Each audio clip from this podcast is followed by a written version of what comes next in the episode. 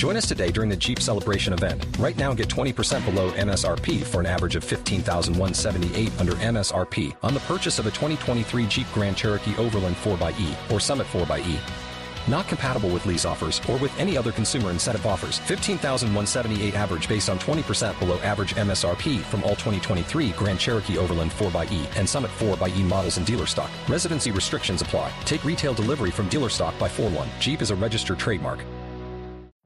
Every day, we rise, challenging ourselves to work for what we believe in. At U.S. Border Patrol, protecting our borders is more than a job, it's a calling. Agents answer the call, working together to keep our country and communities safe. If you're ready for a new mission, join U.S. Border Patrol and go beyond. Learn more at cbp.gov/careers.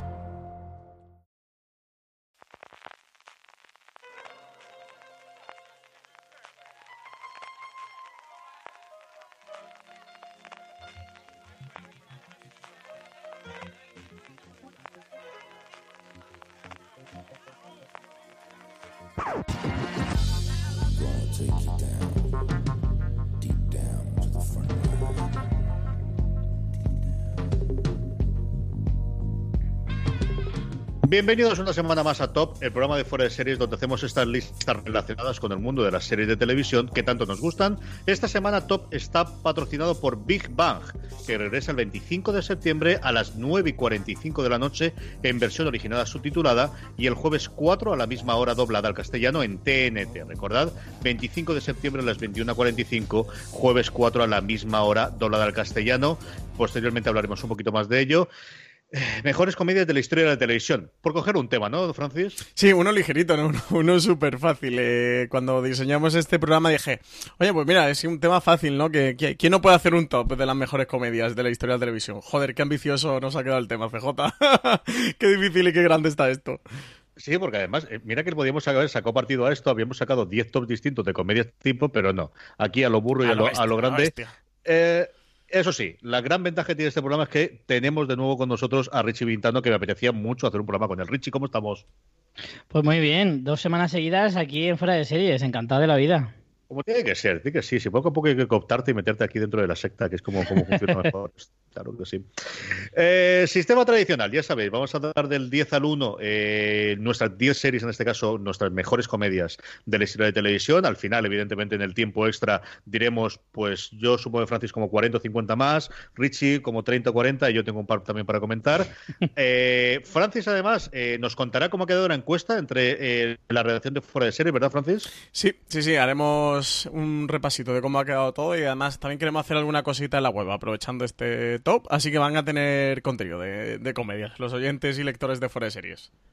Pero antes de eso, sabéis que a mí me gusta preguntar a, toda la gente que participa en nuestro top cómo hace la lista, qué consideraciones ha tenido, qué, en qué ha pensado, cuáles ha descartado. Richie, cuando Francis te dice, vamos a hacer una cosa sencillita que son las mejores comedias de toda la, toda la época, ¿cómo te enfrentas tú a esto? Bueno, eh, habéis topado con alguien que es igual tan fan de las comedias como de las propias listas en sí mismas, ¿vale? O sea, es el, programa perfecto para mí.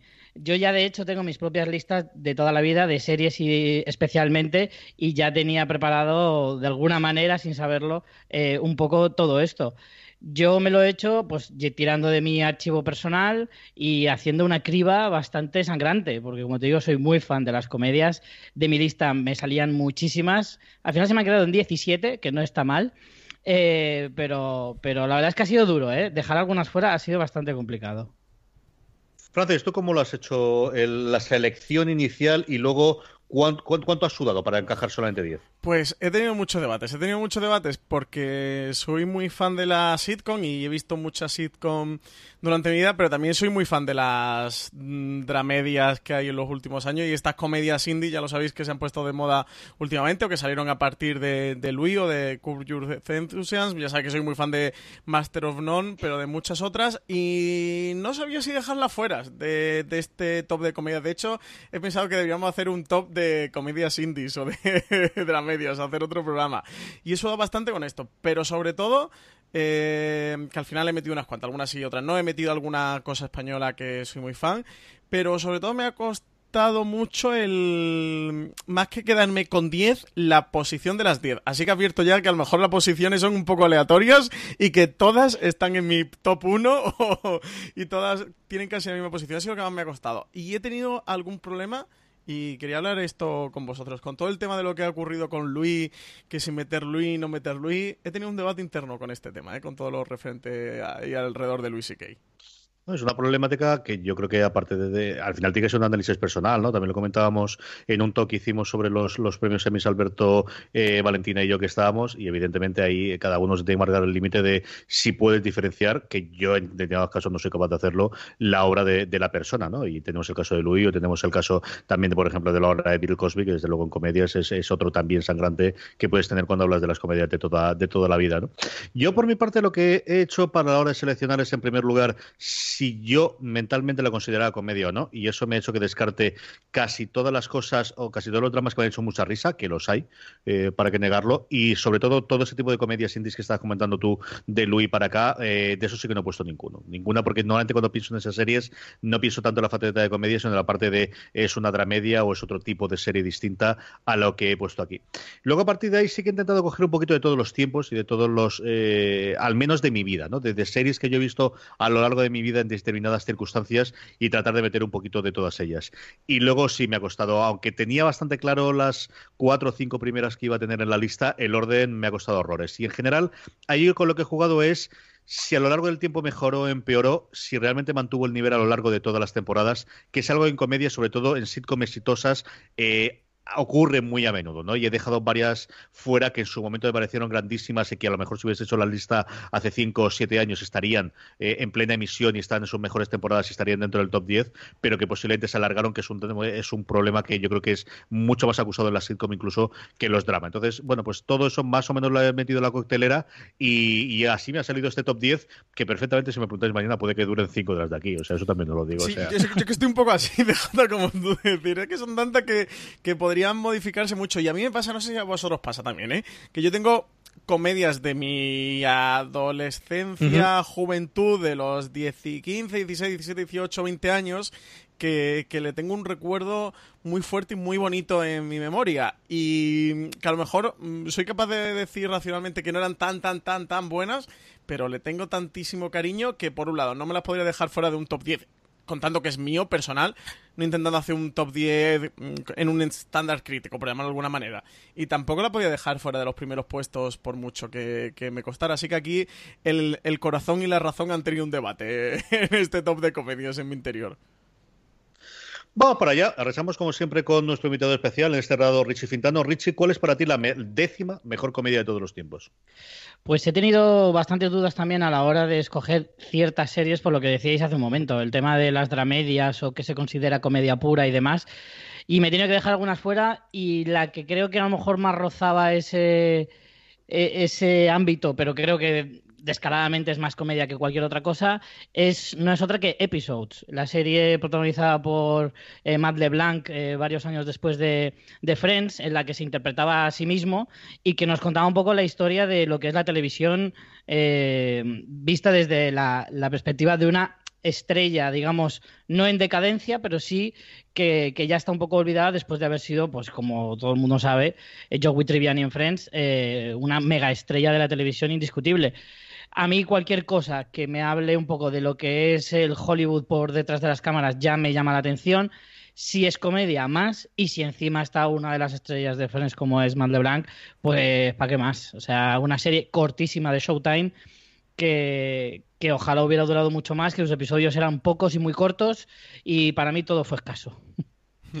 A mí es una serie que alrededor mío adoran, adora a mi hermano, la adora a mi mujer y a mí nunca me mató. No sé por qué y además yo creo que solamente vi la primera, la primera temporada, pero a mí, ¿a ti esta te gustó mucho, Francis, o qué? Yo de Episodes vi los primeros episodios, mm, creo que 6-7 de la primera temporada en su momento. Me pareció bien sin más y bueno, estas cosas que no las continué, tampoco que me pareciera mal, tampoco me pareció extraordinaria y por ahí se me quedó un poco en el, en el tintero. No la tengo demasiado en la memoria, Episodes. ¿Cuál es entonces tu décima, Francis?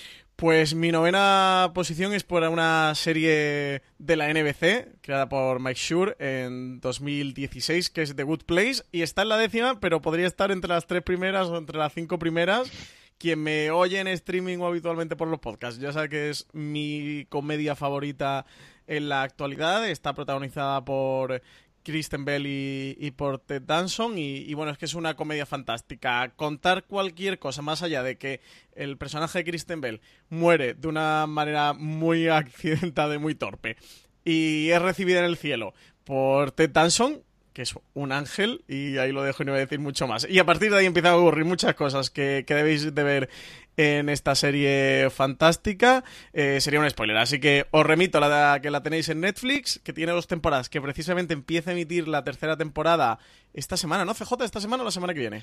Esta misma semana y aquí la podemos disfrutar a través de, Netflix España, sí.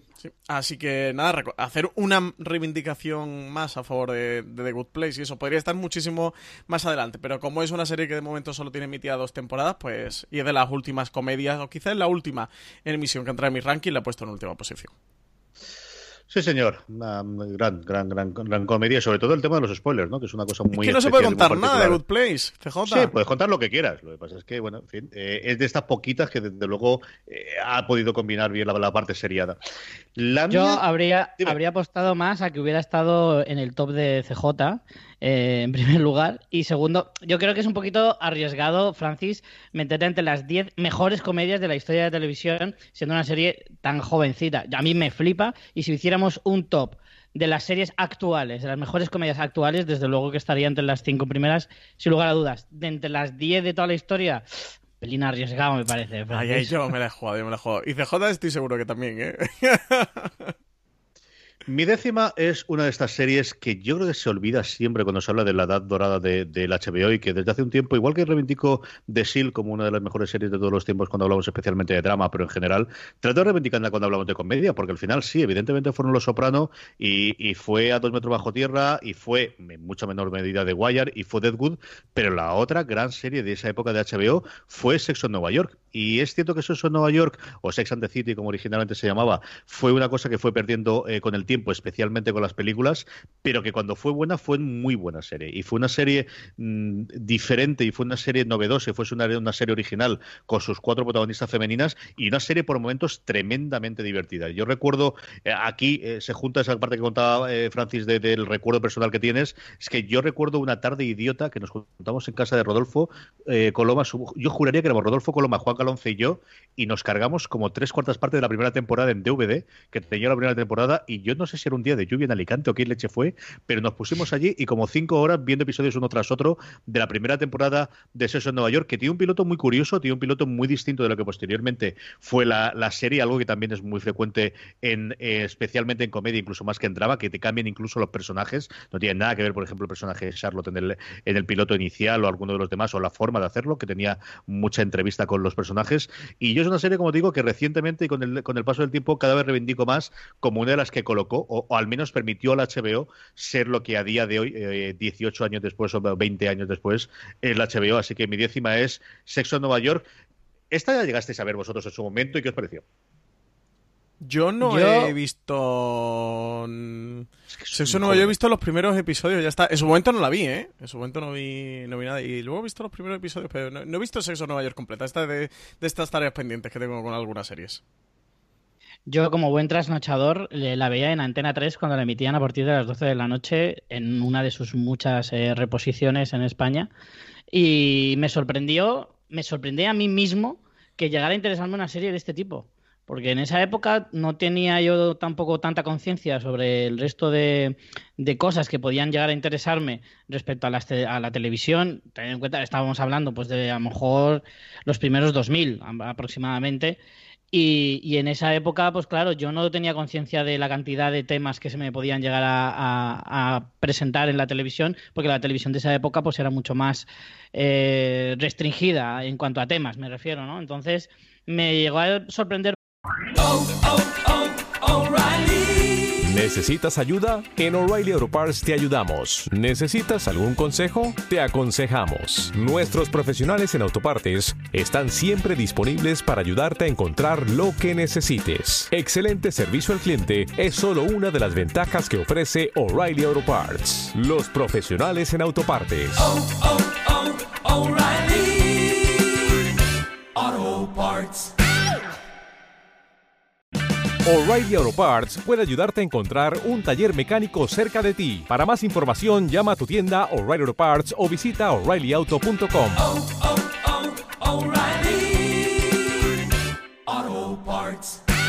bastante el hecho de que la historia de estas, de estas cuatro mujeres llegara a ser interesante para mí y la verdad es que tengo que reconocer que fue un descubrimiento bastante curioso para mí. No la llegué a seguir completamente, solo veía capítulos sueltos, pero creo que Sexo en Nueva York tampoco es una serie que te exija tener una continuidad en la historia. Al mm. final, lo que interesa son ellas, su forma de vivir la vida y su forma de verla y, y cómo te la cuentan. Vamos con tu novena, Richie. Pues mi novena va a ser una serie de, animación y el rapapolvo que le estaba antes a Francis igual me lo tendría que echar a mí ahora, pero creo que con esta serie eh, igual eh, podríamos eh, ser un poco más benevolentes. Hablo de Ricky Morty, una de las series de animación que más ha roto en cuanto, o sea, más rompedora es de lo que yo veo actualmente una serie con un sentido del humor bastante característico, bastante difícil para el gran público, yo creo. Hay una gran parte de, de, la gente que la puede llegar a ver que no acabe de entenderla, que no acabe de pillarle realmente el tono, pero si tú consigues entrar, consigues que te haga mínimamente gracia, es un universo inmenso, inabarcable prácticamente, que te puede llevar a, cosas muy locas. Y luego eh, es que los dos genios que hacen la serie, Justin Roiland y sobre todo Dan Harmon, es que son dos auténticos prodigios de, la televisión y que a mí me han, me han envuelto totalmente. A mí Ricky Morty es una serie que sé que voy a recordar toda la vida y que desde luego va a estar siempre, siempre, siempre en mi top 10. Yo estaba convencido que esta estaría en tu lista, pero también que estaría mucho más alto, Francis. Sí, yo también me, ha sorprendido para mal, eh, Richie, muy mal, muy mal. yo soy muy como decíais al principio, elegir los, puestos era casi tan difícil como saber qué 10 vas a poner en ese top. Es muy, muy complicado. Yo también creo que, Richie va a tener Ricky Morty más alta en su top. A mí me encanta. Yo os voy a hacer un pequeño spoiler de mi lista y es que no está Ricky, Morty, si ha caído por poquito. Eh, a mí me encanta la serie, me parece fantástica. Lo decía Richie, solo lleva tres temporadas en emisión y bueno, imagino que casi toda la serie de las que vamos a hablar ya están acabadas y están cerradas. Yo el caso de meter The Good Place es porque me parece tan brillante y una genialidad tal de la comedia que sí que sí que he decidido meterla. Pero bueno, Ricky Morty es un prodigio. O sea, esta también de las que si alguno ya todavía no se ha puesto con Ricky Morty, oye, que lo haga porque se lo va a pasar genial. Francis, ¿cuál es tu novena? Mi novena es eh, si antes era The Good Place, que, era una serie, bueno, pues que ya solo iba a temporadas, que empieza su tercera y tal, un poquito más nueva. Voy a una serie absolutamente canónica eh, de, la, de la comedia de televisión, que es Seinfeld, con nada más y nada menos que nueve temporadas a sus espaldas. Estuvo emitiendo desde el 89 hasta el 98 y serie por la que pasó, bueno, pues Jerry Seinfeld, Julia Louis Dreyfus, que luego la hemos estado pudiendo ver en VIP, eh, Michael Richards, que estaba creada por el propio Jerry Seinfeld y por Larry David. Y es una serie que empecé a descubrir hace poquito porque la incluyeron en Amazon Prime Video, que está completa, para todo el que, la quiera ver, si su día no la vio, le apetece revisionarla y me he visto algo más de unas dos temporadas o algo así aproximadamente. Y joder, qué bueno es Sinfield, me, me pareció brutal, ¿eh? sobre todo creo que eh, hacer el ejercicio este de ver una comedia... Eh, como, como hoy día, ¿no? Echando la vista atrás hacia Seinfeld, es, es casi como un yacimiento, una aventura arqueológica de la televisión, de todo lo que, esta gente hizo que hoy día eh, se ha impuesto a la televisión y funciona dentro de las comedias. Y la serie de televisión es una auténtica pasada de ver Seinfeld. Y también recomiendo que hizo Richie Fintano precisamente con Carlos Ogor un review sobre Seinfeld, que, se lo escuchen porque era un review fantástico en el que hablaba muchísimo de la serie. Esta también la maltrataba misericordiamente en la 2, ¿no? Richie era donde ponían esta. Eh, yo creo que empezó en el Plus, junto con Friends. Puede que a lo mejor luego se revisionara en, la 2 mucho tiempo después. Y sí, por supuesto, maltratada en algún horario lamentable, pero yo creo que en, los, en primer lugar llegó con el Canal Plus, si no me equivoco. Es una serie que en Estados Unidos estuvo a punto de cancelarse la primera temporada, que luego fue un éxito de audiencia brutal, hasta que llegó Friends de una comedia que tuviese la audiencia que tenía. Yo creo recordar que hicieron un podcast no hace demasiado tiempo, eh, haciendo una pequeña historia oral en cinco o seis partes del exitazo y de lo, lo, lo, lo, que cambió. Yo es una serie a la que me ha acercado un episodio, Lorena sé que la ha visto entera en algún caso, y a mí lo que siempre me ha parecido es que hay una diferencia absolutamente brutal en el nivel de actuación entre Julia Dreyfus y el resto. ¿no? De, esta es posiblemente una de las mejores mejores actrices de comedia de todos los tiempos y el resto son, bueno, pues gente más o menos cómico metido a, hacer actor. Jerry Seinfeld.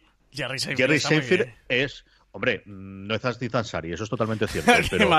Pero, no te metas ya con Pero ¿eh? el, señor no le llamó por el camino de la actuación, o al menos no al nivel de, lo que tiene Julia. Yo creo que es uno de los, de los serios problemas. los principios con los monólogos son muy buenos. A mí sí me gusta. Sí, haciendo eso, haciendo stand-up comedy.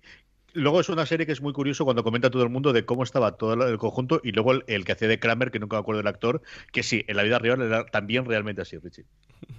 Sí, bueno, o sea, yo de hecho, eh, Michael Richards, que es el que interpretaba a, a, Kramer, era desde luego mi favorito, o sea, no tengo ninguna duda. Eh, a mí se me ha adelantado eh, Francis, la tenía disparada hacia los puestos más altos de mi top. Y sí, efectivamente, Seinfeld evidentemente es una serie conocidísima por todos y yo como buen filo la conocía pero jamás la había visto. Y había visto capítulos sueltos en, su época, como te digo, en Canal Plus. Y efectivamente cuando Amazon la, sacó dije, ostras, pues este es, este es mi momento y me ventilé las nueve temporadas en apenas mes y medio, dos meses. O sea, la he disfrutado una cosa bárbara, es una maravilla. Como decía eh, Francis, es un descubrimiento arqueológico de la televisión que merece mucho la pena. Es una serie que no que no acusa el tiempo, que el humor es una cosa que no, eh, al menos en esta serie, no caduca, que es eh, los personajes son maravillosos y es que podría tirarme, como ya hice en su momento con Sogor, una hora hablando de esta serie, así que no lo voy a hacer. Mi novena es una serie que recuerdo también, en este caso de mi adolescencia, que es una de las series que favoritas de mi hermano y que en el, fuera de series clásico comentábamos con bastante recurrencia. Es también la parte de la cuota inglesa, que yo, el humor inglés me gusta sin pasarse. Jamás he sido un gran aficionado, por ejemplo, a Monty Python, aunque me gustan especialmente algunas de sus películas y algunos de sus sketches. Mi novena es Alo Alo. Alo Alo era una absoluta locura deliciosa de serie de media hora que aquí se veía a través de Canal No de TV3 en la época en la que se veía aquí. De hecho, yo que el primer pase, la primera vez, antes de posteriormente verla en inglés, la vi doblada al catalano o al valenciano. Eh, gana muchísimo con la versión original por los acentos constantes de los personajes que son franceses hablando con el deje francés eh, inglés. Y al final era una historia de un pueblecito francés al que de repente, ocupado por los alemanes, en el que de repente eh, caen dos paracaidistas ingleses y a partir de ahí era todo una mm, comedia de situaciones con muchísimo tono de vodevil divertidísima. Yo recuerdo de las series con las que más a carcajada, eh, más carcajadas he tenido, de, partirme totalmente de, verla. Una serie que yo creo ha sido muy olvidada, eh, comparado sobre todo con otras eh, series británicas, que tampoco sé cómo de fácil será conseguirla, pero es una de esas series que si alguna vez podéis enganchar desde el primer momento, igual, como os comentaba antes, lo complicado que es los pilotos de comedia encontrar el tono de cada personaje, como suele ser mucho mejores las segundas temporadas que las primeras y cómo se suele haber mucho cambio del episodio piloto en aquellas series que lo tienen al segundo. Esta es una serie que cuando ves el primer episodio dices, sí, ya está formadas. Todavía hemos clarísimo qué era cada uno de los personajes. Y es una serie que yo no puedo dejar más que de recomendar. Si no la habéis visto nunca, nunca os habéis acercado a ella. Aló, aló, es una serie de verdad desternillante, divertidísima, divertidísima, divertidísima. Richie, tu octava. Mi octava va a ser eh, The Office, eh, la serie eh, que se hizo más o menos conocida por ser de los primeros, no voy a decir el primero ni mucho menos, pero sí de los primeros documentales que se hacía, eh, al menos en la época más reciente, eh, protagonizada por eh, Steve Carell y digamos el, es un remake de la serie británica de Ricky Gervais. A mí la británica no llegó a engancharme nunca, pero cuando empecé a ver esta versión americana eh, flipé por la vis cómica de Steve Carell, es absolutamente indescriptible. Y luego la maravillosa eh, jungla de personajes que consigue esta serie, que se centra en una oficina de una industria de papel de un pueblito pequeño de, Estados Unidos. Eh, es una delicia. yo ahí aprendí el valor que tiene un silencio en la comedia. O sea, y cómo con una sola mirada, con un solo, con una sola cara de eh, estupor que tenía eh, como sello la, propia serie de algunos de sus personajes, podías llegar a, a, mearte de risa. O sea, a mí esta serie mm, es de esas series a las que le coges tanto cariño que cuando terminó mm, sentí un vacío existencial en mi corazón. Pues yo la casualidad de que mi octava posición era precisamente The Office. Vaya. Eh, no sé, ya la ha descrito Rich, a mí me pareció una serie fantástica. Esta sí fue de las que vi en su época, ¿eh? que, que fui viendo semana a semana.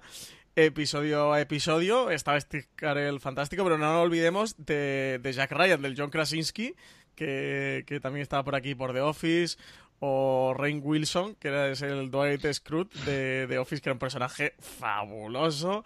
Pero bueno, estaba también Ellie Kemper, eh, Mindy, Kaling. Claro, es que el, reparto de Office era muy grande, muy coral y una serie tremendamente divertida, para mí sin duda. Mm, de mis mejores comedias. Y ya aquí hablo en un terreno personal y de estas series que decía en mi adolescencia de haber disfrutado y visto y de estas que he desarrollado mi, amor por la televisión y por la serie de televisión, sin duda estaría la, de Office norteamericana. Es que es, que es tan grande eh, con Ricky Gervais detrás que estaba como, creador junto a Greg Daniels y, Stephen Merchant. Eh, no sé, es que es fantástica. Yo, esta, esta no la podéis perder, esta hay que verla, ¿eh? si, algo, si alguien no la ha visto. Siempre me da la sensación de que ha sido una serie maltratada en general, que se la ha minusvalorado bastante y que no, no tiene la grandeza que debería. ¿Qué pasó? No sé, CJ. Fue, la época de, de, las grandes series, ¿no? De, de, la época de los antihéroes. Creo que en su momento sí que tuvo bastante boom, pero que hoy día no nos acordamos mucho de ella, ¿no? Vamos a ver, en, Estados Unidos era la serie que tenía eh, la audiencia era The Office, no nos engañemos, la época de NBC, NBC tiene maravillosas comedias que a mí me gustan más que The Office de esa época, que sobrevivieron gracias a que The Office pagaba las facturas. Sí es cierto que especialmente con el personaje de Steve Carell o con la persona de Steve Carell, los semi no se portaron especialmente bien porque la época en la que Certi Rock eh, arrasaba con absolutamente todo antes de que llegase Mother Family, le pilló justo en ese, en ese tiempo, pero era realmente durante cuatro o cinco años la serie de audiencia que realmente eh, funcionaba en NBC mientras hacía otras cositas que a mí me parecían más entretenidas y alguna de ellas tendré yo en mi listado, desde luego era, era The Office. Creo que es una serie que también que se tuvo que reinventar, sobre todo las últimas temporadas, la marcha de carrera en las dos últimas, la incorporación de distintos personajes para hacer del nuevo jefe, y es una serie a la que yo siempre la alabo, ya no solamente la gente que tenía delante de, de la cámara y que vemos, que algunos de ellos son estrellas internacionales del cine y la televisión a día de hoy, como también el elenco que tenía detrás. Habéis nombrado a Mindy Kaling, que no solamente estaba como actriz, sino que se unió al equipo de guionistas y a partir de ahí salió, pero es que, bueno, pues eh, especialmente Mike Sur eh, empezó, eh, salió a partir de ahí, ¿no? Desde que Greg Daniels lo, sumase al elenco el día de Saturday Night Live y haría, bueno, pues alguna serie que es posible que comentemos a lo largo de estos top 10 eh, a, posterioridades. Paul Feige estuvo como director también, que dirigió un montón de episodios, llegó a dirigir Paul Feige. Sí, sí, salió un montón de gente eh, de, esta de Office. Un montón de, es una serie eh, como la tiene las grandes comedias, ¿no? De que al final, eh, luego lo comentaré con alguna de las series que voy a comentar, porque precisamente a Mike Sur le he estado oyendo ahora con la vuelta de The Good Place tres o cuatro podcasts en la última semana, y él comentaba cómo en las comedias funciona extraordinariamente bien cuando más allá de los actores principales o el actor o actriz principal, tienes un elenco de ocho o diez personajes alrededor que cualquiera de ellos podrían ser los protagonistas de su propia comedia. Y eso ocurría aquí, ¿no? Tenías un montón de personajes que, que podían podían haber seguido perfectamente o que te interesaban en el elenco que tenías alrededor. Y luego es que la parte del equipo creativo, de verdad, es uno de estos Dream Teams que tenía, pues por ejemplo, lo tuvo The Shield o lo tuvo en su momento Expediente X o lo han tenido otras grandes series, ¿no? De que de repente de aquí te han salido cuatro o cinco showrunners de primerísimo nivel. Mi octava, antes hablabais de, de Seinfeld, mi octava es, bueno, yo creo que la mejor papel que ha hecho mucho por encima de, de su personaje en Seinfeld, Julia Louis-Dreyfus, que es VIP. Y está en la octava y no está más alta porque me falta una temporada a ver cómo acaba. Es una temporada es una serie que yo creo que ha sobrevivido maravillosamente bien a la marcha de su creador, de, Armando Iannucci, y si está tan baja con respecto a la otra, no es más que por la razón de algo me pasa a mí con VIP que siempre la veo una vez que se ha emitido.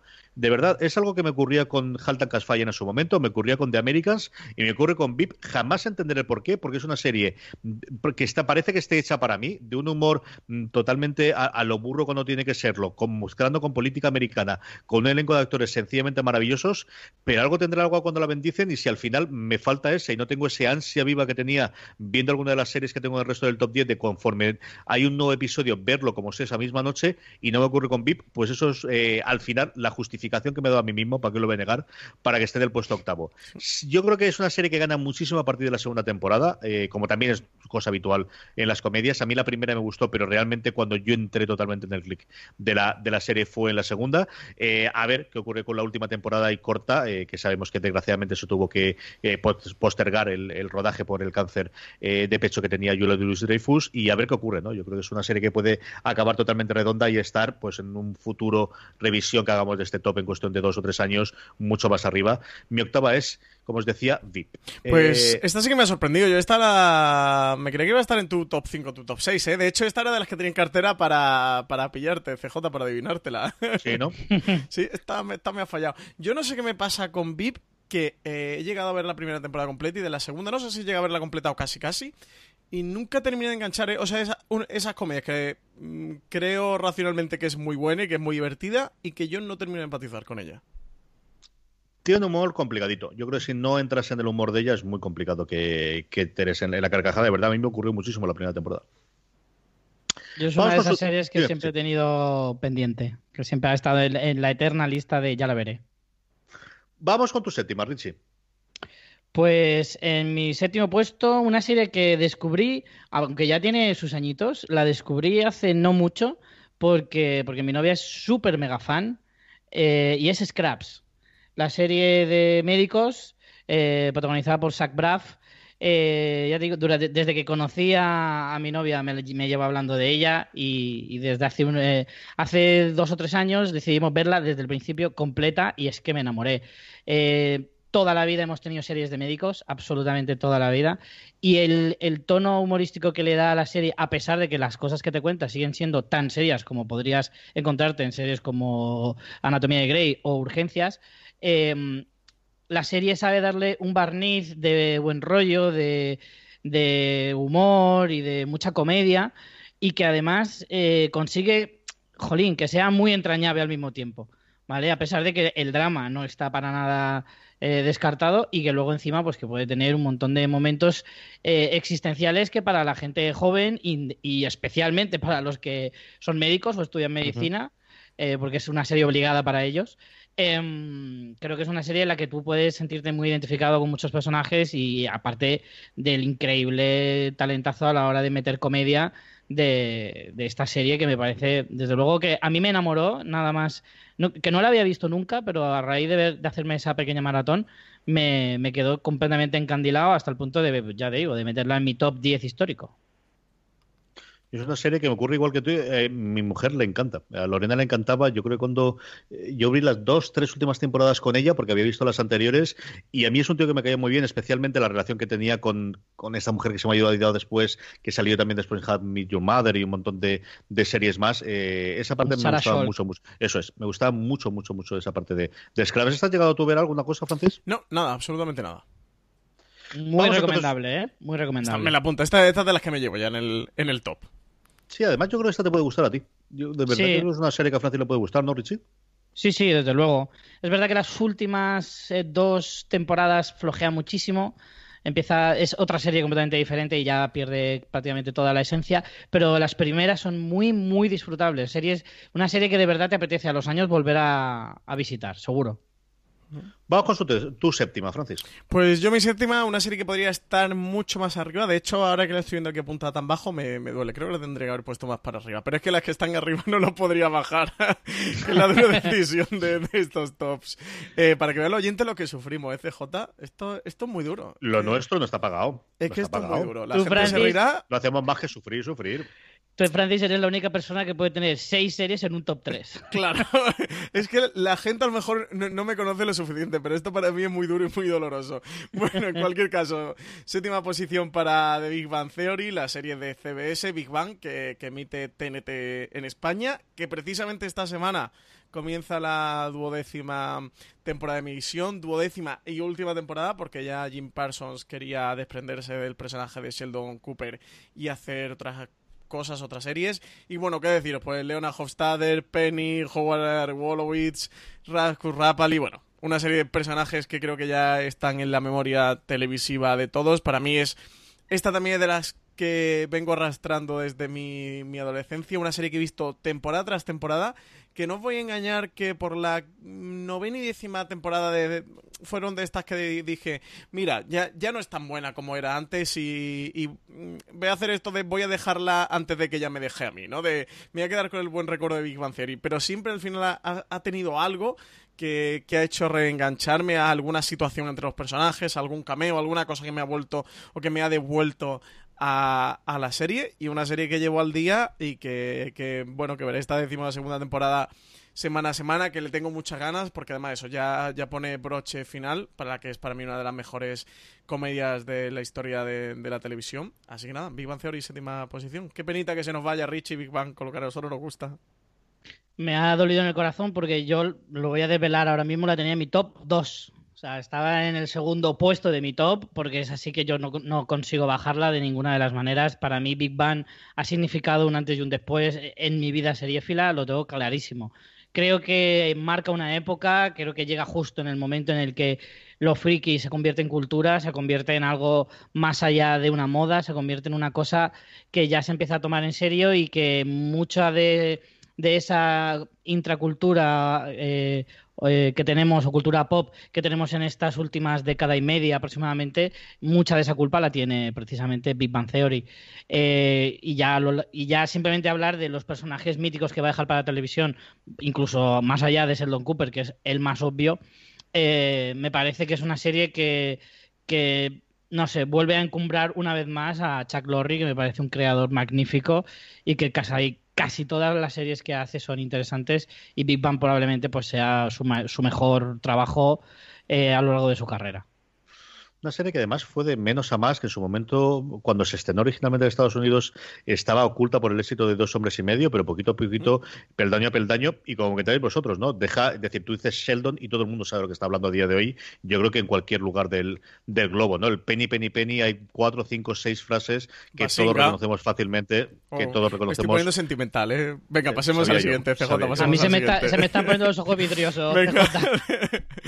Mi séptima, empezamos con el espectáculo de Mike Es una comedia de situación policial procesal, dice su página de Wikipedia, co-creada en este caso con Dal Gore. Esto de la co-creación de las, de las series de comedias de, de Sur es una cosa que hereda de, de, Greg Daniels en su momento, que también lo hizo con, con The Office. Y es una serie que para mi gusto ha ido de menos a más. Es una serie que mm, eh, ya en su última temporada, hasta ahora emitida, que es en la quinta, quizás en la temporada que más me ha gustado, de esta que te enamoras de los personajes, que es Brooklyn Nine-Nine. Brooklyn Nine-Nine contaba desde el principio con alguno de los, de los miembros que hacía que a mí me iba a gustar sí o sí. Andy Samberg es alguien que me gustaba sin pasarse, pero nunca me había desagradado. Terry Crews es alguien que adoraba en todo lo que hacía y especialmente a Dre Brauger, que para mí es uno de los mejores actores que yo jamás haya visto en ninguna serie de televisión y venía de hacer unas cuantas series minoritarias que a mí me habían gustado mucho originalmente. Es una serie que se ha sabido reinventar temporada tras temporada con el mismo elenco de personajes, pero cada vez puliéndoles más, teniendo más relaciones entre ellos,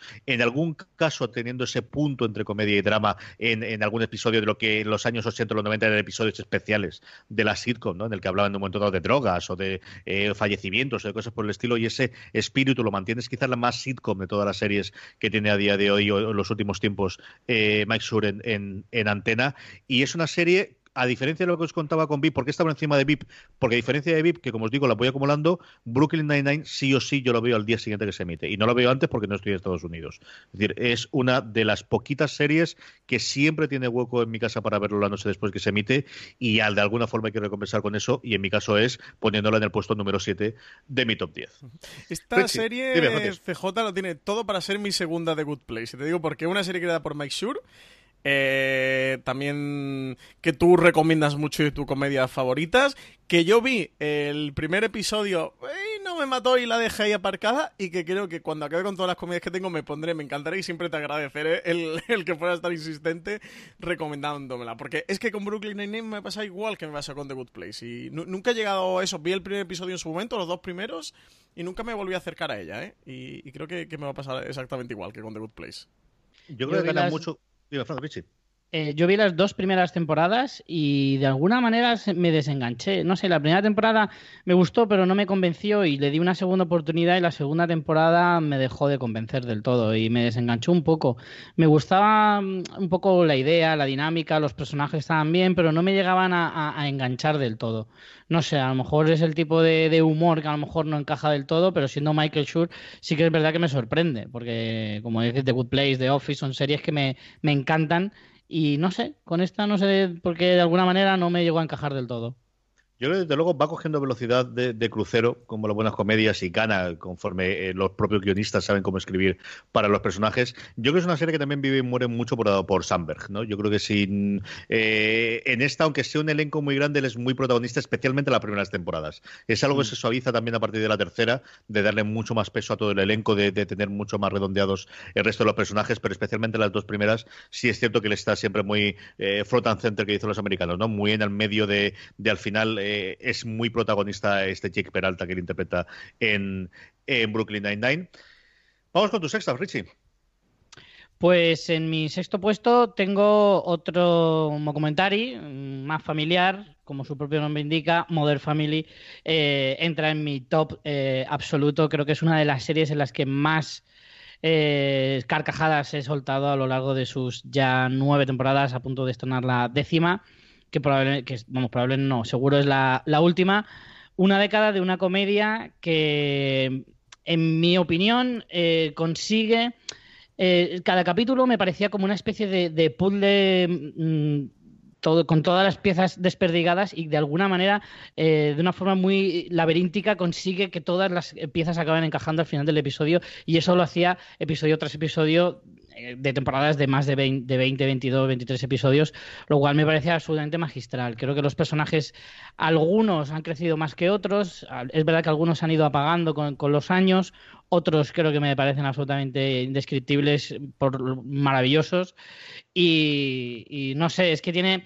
Eh, Sofía Vergara se ha convertido en toda una estrella gracias a, esta serie, pero es que más allá de eso, tiene otros personajes como el de Phil Dunphy o el interpretado por, por Ed O'Neill.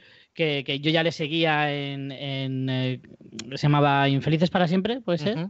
Eso es. Y ya me, ya me flipaba el actor en, esa época, en, esa serie. Y aquí, haciendo un personaje completamente distinto, que no tiene nada que ver, me sigue pareciendo un tipo con una. con, no sé, entrañable a la par que, divertido. Eh, Modern Family me parece un auténtico prodigio y, la crítica que la ha agasajado durante toda esta década eh, me da un poco la razón. ¿A vosotros qué, qué os ha parecido? CJ, yo te dejo a ti con Modern Family primero. Modern Family es una de esas series que si hubiésemos hecho hace cinco años esta lista, sin duda estaría en mi, en mi top 10. Yo creo que es una serie que tiene un piloto sencillamente redondo, es de los mejores pilotos de, comedia que hay, hasta el punto que, que la propia ABC eh, se atrevió en los upfronts, cuando presentaba las series ante los anunciantes, emitir el episodio completo, puso el, el piloto completo de, la serie porque esa es la confianza que tenían de hemos descubierto un nuevo Friends, y hasta cierto punto así lo fue, durante al menos los cinco o seis primeros años. Yo creo que esta es del, bueno, lo que le ocurre muchas ocasiones a la sitcom de éxito, que, que, está pasada la fecha de caducidad y que evidentemente alargas porque al final tienes ese cariño a los personajes y siguen funcionando. Creo que es una serie que por la estructura inicial, alguna comedia de esta forma logra eh, superar pues la crisis de los tres o de la sexta temporada o de la séptima temporada, metiendo nuevos personajes y nuevas situaciones. Es Modern Family una serie que por su estructura es muy complicado de hacer eso más allá de, pues, la incorporación de alguien ajeno a la familia, pero era que era complicado hasta el punto, bueno, pues eh, ahora cuentan o dicen eh, el, creador ha, comentado que hay, puede que haya un fallecimiento durante esta temporada de alguna forma para avivar un poquito las llamas de la última temporada, pero fue una serie que, como te digo, sobre todo las cinco o seis primeras temporadas, cuando también fue la adoración hasta cierto punto de la crítica y desde luego también de los semi, que bueno, la, la, premiaron múltiples veces o múltiples años, sin duda lo estaría, y a día de hoy se me cae por eso, porque yo creo que las últimas temporadas sí que dejé de verla al final. Cuando, es una serie que cuando la vuelves a, ver, te vuelves a encontrar con esos amigos de toda la vida que viste en su momento, pero es cierto que lo hago ya muy de uvas a peras cuando la está viendo Lorena algún momento en casa, pero si no, desgraciadamente ya no me hecho, no, no, me asomo tanto a al elenco de, Modern Family. Yo es que Modern Family llegué a ver la primera temporada en su momento y coincido con vosotros en que el primer episodio es una auténtica maravilla, pero es una comedia con la que con la que nunca he empatizado demasiado ni, ni me ha hecho demasiado gracia y que nunca he visto. Y para mí es de esas grandes comedias sobrevaloradas, cuando los semi año tras año, ¿durante cuántos años ha estado ganando? ¿Siete años consecutivos o cuándo han sido, CJ? Yo creo que fueron cinco, pero te lo compro mientras tú estás hablando. Cinco los no creo que eran más de cinco, pero sí, eh, yo siempre me tiraba de los pelos, pero entiendo que, estaré yo equivocado porque a todo el mundo le encanta Modern Family. Así que yo de estas que no he visto, ¿eh? pero porque no, no, no me gustaban demasiado nunca. Pues cuidadito con lo que dices, ¿eh, Francis? Sí. y porque estamos hablando por Skype. Muy Soy muy, muy fan, muy fan, muy fan. Modern Family, yo me, he dejado llevar absolutamente por, por por la mística de la serie y, es que no, no puedo, no puedo decir otra cosa. A mí no me hace mucha gracia. Francis, ¿cuál es entonces tu sexta? Pues mi sexta posición, una de las que me duele que esté tan bajito, porque para mí es de estas series que también llevo en el corazón, como todas las que Pero vamos, voy comentando en nuestro top. Richie, no, Es que para, para un segundo. difícil. Richie. ¿Qué, Que qué- pare la ha hecho la lista este tío? Parece que ha hecho la lista otro que, que está. Es que me han hecho esto, yo no quería, me han obligado.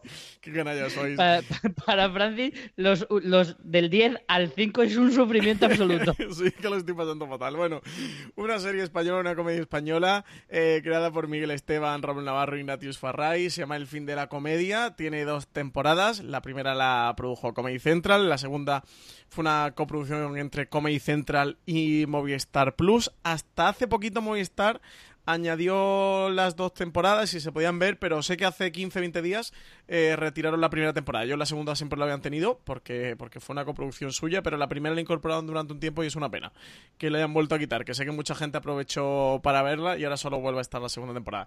En cualquier caso, si tenemos algún oyente por ahí que tiene Movistar Plus, se puede ver la segunda temporada, ¿eh? porque son dos temporadas independientes, digamos que no tienen demasiada continuidad la una con la otra. Son episodios en la vida de este alter ego de Ignatius Farray y de verdad es que, mm, bueno, CJ tú lo sabes, el cariño que yo le tengo al fin de la comedia, es que yo le tengo muchísimo cariño a esta comedia, me lo pasa muy bien. El episodio de la segunda temporada del Bar- la del Barranquito me lo he podido mm, ver no sé cuántas millones de, de veces y, y es que le tengo mucho cariño a esta serie. Me gustaría que, que en España fuera un poquito más conocida, que, que la viera más la gente, porque sé que tiene poquito poquita relevancia. Yo estoy muy decepcionado esto que lo hayas puesto a la sexta. O sea, voy Ya, a si decírselo te a lo he dicho, si he empezado diciendo a que me duele. No, no, que- a la persona que te ha hecho la lista, dile que muy mal. Que tú ese- para ti esta está muy por encima de la sexta. Que, ¿Qué Qué haces sois, qué canalla Sí, sois sí, los sí, dos. esto está No, vengas a engañarnos, Francis, no nos engañes. Esto, yo le he dicho que delegue las funciones en fuera de series, que tiene mucho trabajo. Pero no hasta este punto, Francis. No Claro, hasta este punto no que hasta te hagan las las listas. listas. Claro, Porque claro. además que luego esto lo sufro yo. Ahora mismo los oyentes estarán bien en su casa, o en el metro, o en su trabajo, pero yo estoy aquí sufriendo ahora mismo. Y eso no Dile, está pagado. dile, dile a tu becario que muy mal, ¿eh? que por ahí no. Bueno, que tenéis que ver el fin de la comedia, todo el mundo, ¿eh? Quiero venderla. Son dos temporadas de seis episodios. Richie, tú también eres muy fan de esta. Eh, la tengo pendiente. Sé que debería haberlo visto hace tiempo ya.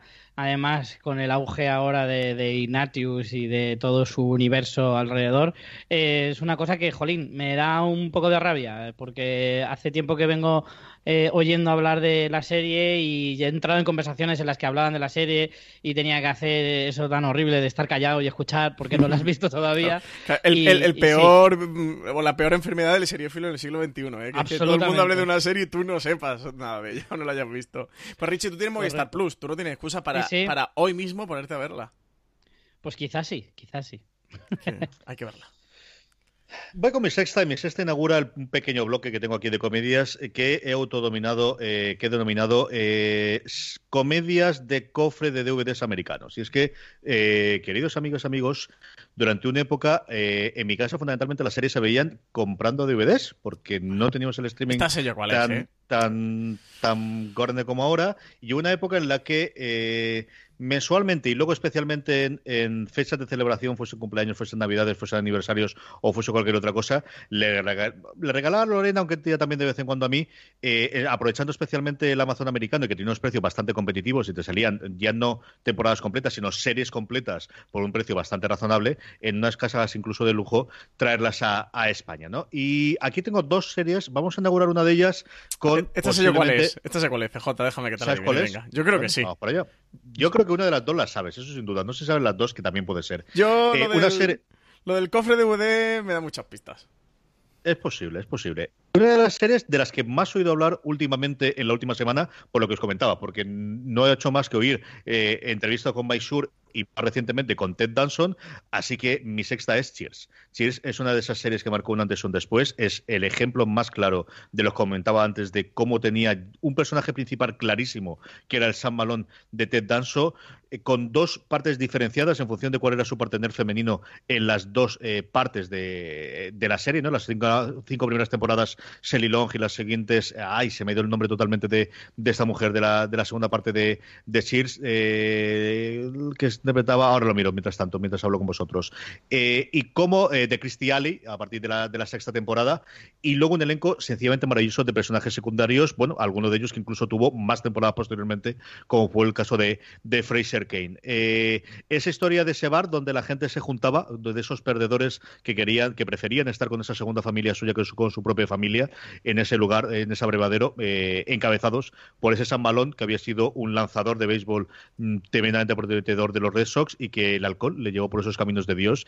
Es una serie divertidísima todavía a día de hoy, que en determinadas cosas, evidentemente, la sociedad ha cambiado y, a día de hoy yo creo que sería muy complicada de hacerla determinados tonos que tenía el personaje principal, pero que es una serie de verdad deliciosa, maravillosa, el cómo pudieron mantener el nivel durante tantas y tantas temporadas como, como tuvo Cheers eh, y un elenco eh, alucinante, ¿no? De ahí saldría posteriormente Goodyear Harrelson, de ahí tendríamos a Selilón como os decía, Ria Perlman, que estaba brutal en su personaje de Carla, es decir, una cantidad alucinante de, personajes y de, y de intérpretes que saldrían de ahí, junto con todo el elenco detrás de la, de la pantalla. Así que mi sexta, pues uno de los grandes clásicos, desde luego, de las comedias de todos los tiempos. Cheers. Pues yo me he equivocado, ¿eh? Me creía que era otra. Dime, CJ, em, ¿es tan buena la versión americana como la española con Antonio Resines de hace unos años? Indudablemente no, porque nada que toque Resines no es tan bueno como aquello. aunque sea, aunque Telecinco hay todo un muy buen criterio de tanto tanta tiempo de Resines no puede ser. Hay que concentrarlo, ¿no? Y dejarlo solamente en 10 episodios o 12 episodios que tuvo al final los que emitieron antes de que la audiencia eh, quedase esa pequeña joya para el recuerdo de tantos tiempos, pero no, no, no, no, ni siquiera vamos. Eh, ¿Quién puede hacer tentas al lado de Resines? Hombre, es que no hay una serie en el mundo que pueda superar a, otra una serie española con Resines o con Imanol Arias, CJ. O sea, ya el resto están invalidadas. Pues CJ, yo me pensaba que ibas a decir yo metería un tercero ahí que es Coronado. Yo ah, creo que ahí, sí, para mí es decir, serie con Imanolo Coronado hay que verla, punto pelota. Luego estará mejor o peor, pero son dos de estas personas que me gustan hagan lo que hagan. Y Resines con el paso del tiempo, no te digo yo que no, pero no. Que mm, la serie que me creía que ibas a decir era más, por aquello de los cofres de DVD y versión norteamericana. Pero porque tú has visto el cofre de más, que es muy chulo, muy chulo que el de Cheers. que la, edición de, lujo que tengo yo es es como si fuese un, un paquete de, de, primeros auxilios, empezar, que es muy, muy bonito el, paquete de la edición. Una auténtica preciosidad. Pues yo me creía que era más, en Cheers no, no había caído. Pues no, mis estas Cheers. Más, eh, más es la que yo, una de las que me ha dolido en el alma dejar fuera de mi lista, porque es de las, probablemente de las comedias así más, o sea, fuera de mi época, digamos que la he tenido que rever ya muchos años después, eh, es probablemente mi favorita. Llevamos ya media lista, estamos a punto de entrar la segunda parte de, la lista. Vamos con el puesto 5. Richie, ¿cuál es tu quinta? Pues en mi quinto puesto me voy a ir también a las comedias inglesas y los informáticos, o como en su nombre original era The It Crowd. Em, es una comedia que, que doy gracias al cielo por haber encontrado, porque es una serie que podría ver y ver y ver y ver y ver sin parar, que no, me canso nunca, porque me sigue haciendo gracia sin parar. El humor inglés es muy característico, es muy propio suyo y, a mí es que me encanta. O sea, he visto muchísimas eh, comedias eh, británicas y casi todas siempre me han eh, encantado, incluso siendo de niño. Y los informáticos es una cosa que descubrí, pues eso, hace unos años Luego cuando Netflix la puso, cuando Netflix aterrizó en España, cayó una o dos veces por lo menos entera otra vez, porque la gran ventaja, o desventaja, mejor dicho, es que es muy cortita, tiene temporadas de apenas seis episodios nada más, y, y es una faena porque es que yo le habría dado 10 temporadas. Es una cosa maravillosa de dos informáticos clásicos de toda la vida eh, que trabajan para una gran empresa, que viven en un sótano que es donde tienen ahí su pequeño laboratorio del friki, eh, en una época que todavía los frikis no, estaban tan bien vistos como ahora, lo cual hace que todavía sea más gracioso. esta serie es un pre-Big Bang, ¿verdad, Richie? Totalmente, totalmente. O sea, es eh, un pequeño embrión de lo que Big Bang fue luego en su época, eh, pero más llevada al extremo y a la inglesa encima. Entonces, es que me parece mm, magnífica y tiene algunos actores secundarios eh, maravillosos, pero es que los tres protagonistas son impresionantes.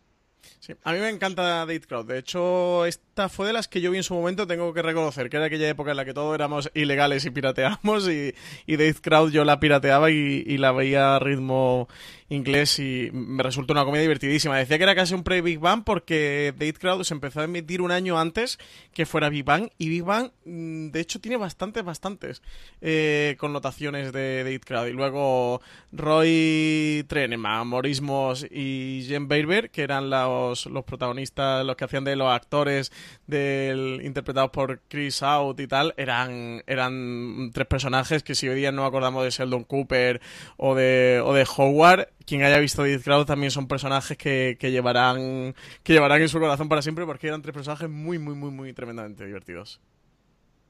Es una serie que funciona muy bien. Yo me he muerto de risa con determinados momentos de ellas. A mi hermano le volvía loco, es el primero que me recomendó esta serie. Que han intentado infructuosamente al menos dos veces adaptarla a Estados Unidos y tener algo parecido a lo que fue el éxito con The Office. Y, es de esto clarísimo, ¿no? Desde con la locura que tenemos de adaptaciones y de, y de éxitos. Y no, lo han intentado dos veces el, actor que, que, hace de Morris, que se me ha olvidado ahora el nombre de él, eh, allí. Eso es, de llevarla y no ha habido forma, ¿eh? no ha habido absolutamente ninguna forma. ¿Tú, Quinta, Francis? Mi quinta posición es para. Iba, a decir otra de que me duele que esté tan bajo, pero voy a reír de mí porque soy unos canallas los dos. Pero podemos reírnos, digas lo que digas, no te preocupes. sí. por, eso, por eso no sufras. Mi quinta posición es para una serie de Netflix creada por Aziz Ansari y Alan Young. Se llama Master of None.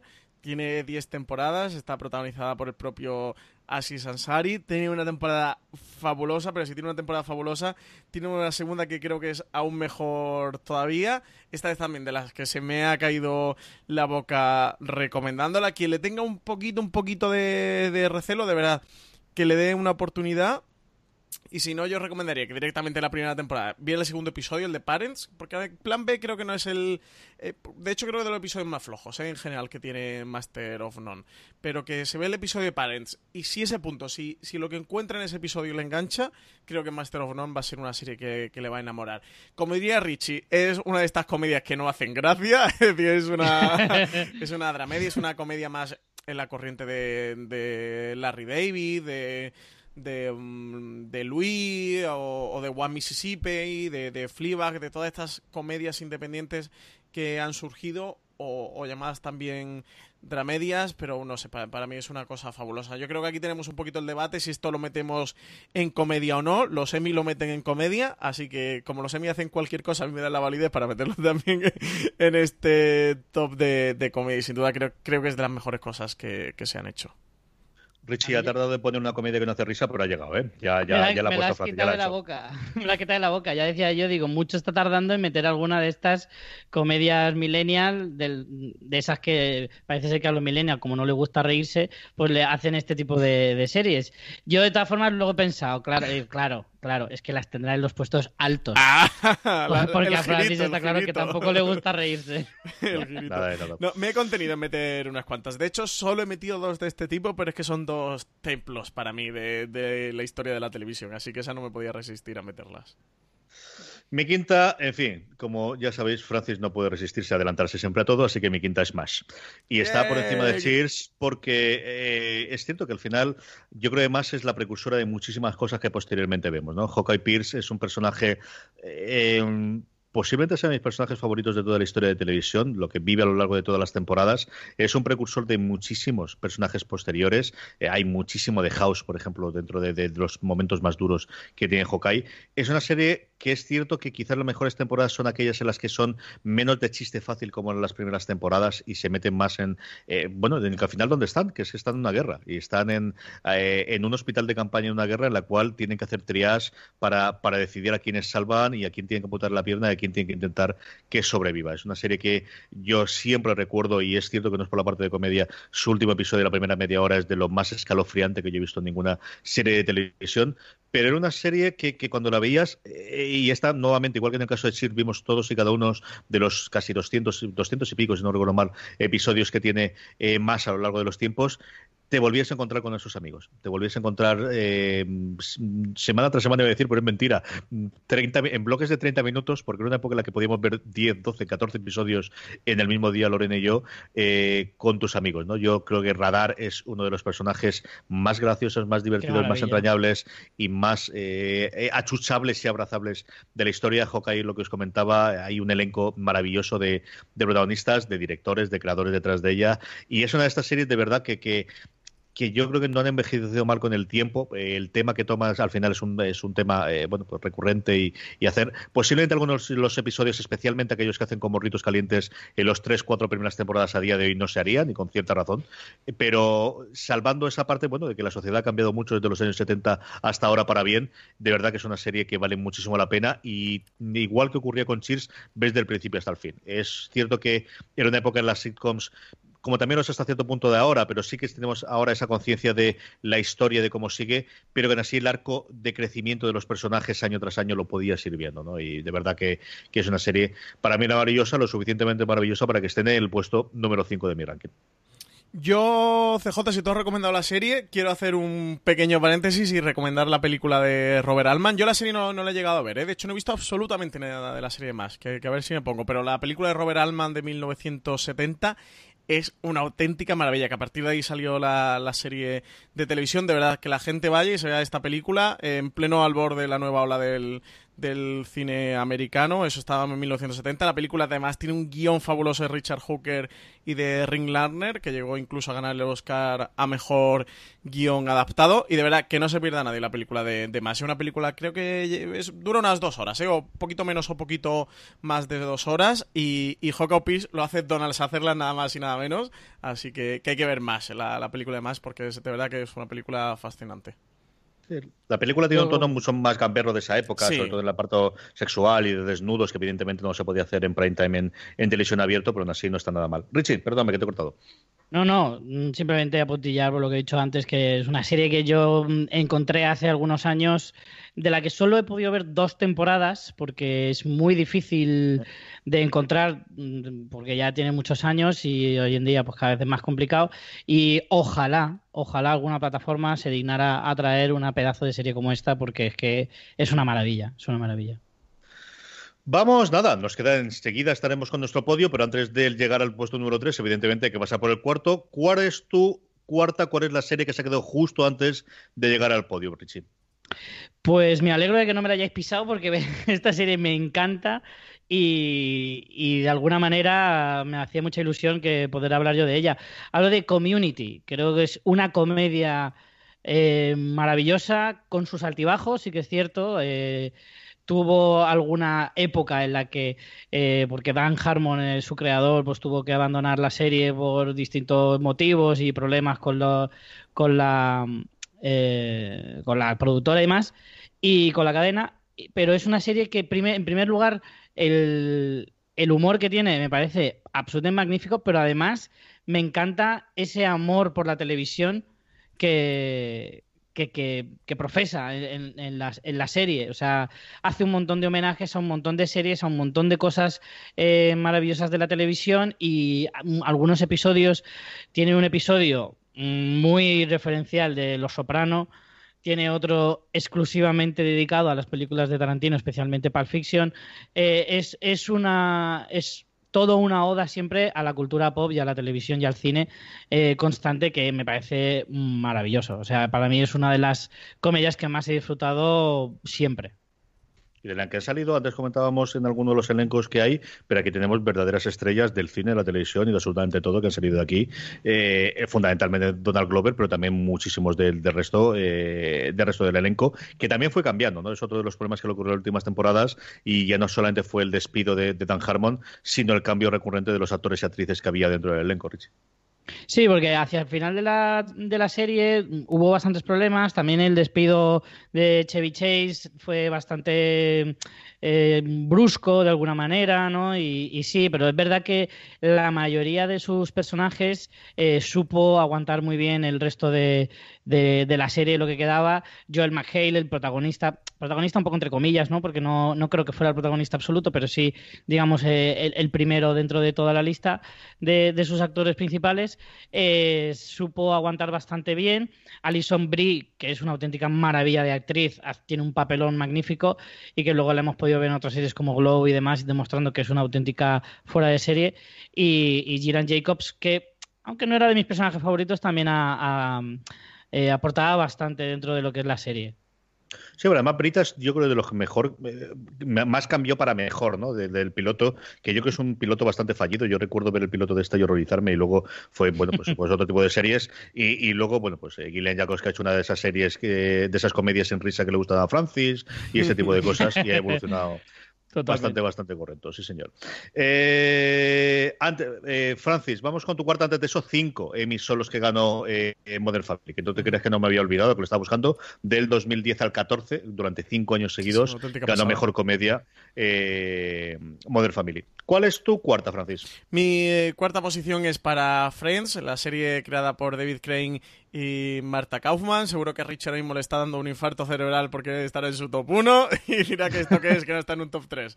Eh, Friends, bueno, serie que, que tenía Jennifer Aniston, Courtney Cox, a, Lisa Kudrow, a Matthew Perry, a Madeleine Blanc, a David Schwimmer. Bueno, un auténtico repartazo. Esta también es de las mis series de la, de la juventud aunque tengo otra comedia que es más de mi juventud que Friends, porque a mí Friends no es de mi generación. Yo fui de una serie posterior que ahora repasaré que también está en mi top un poquito más arriba, pero de las que de las que también disfruté durante, mi adolescencia y juventud y, de las que también llevo en mi corazoncito. Qué, qué buena era Friends, qué, divertida es esta serie.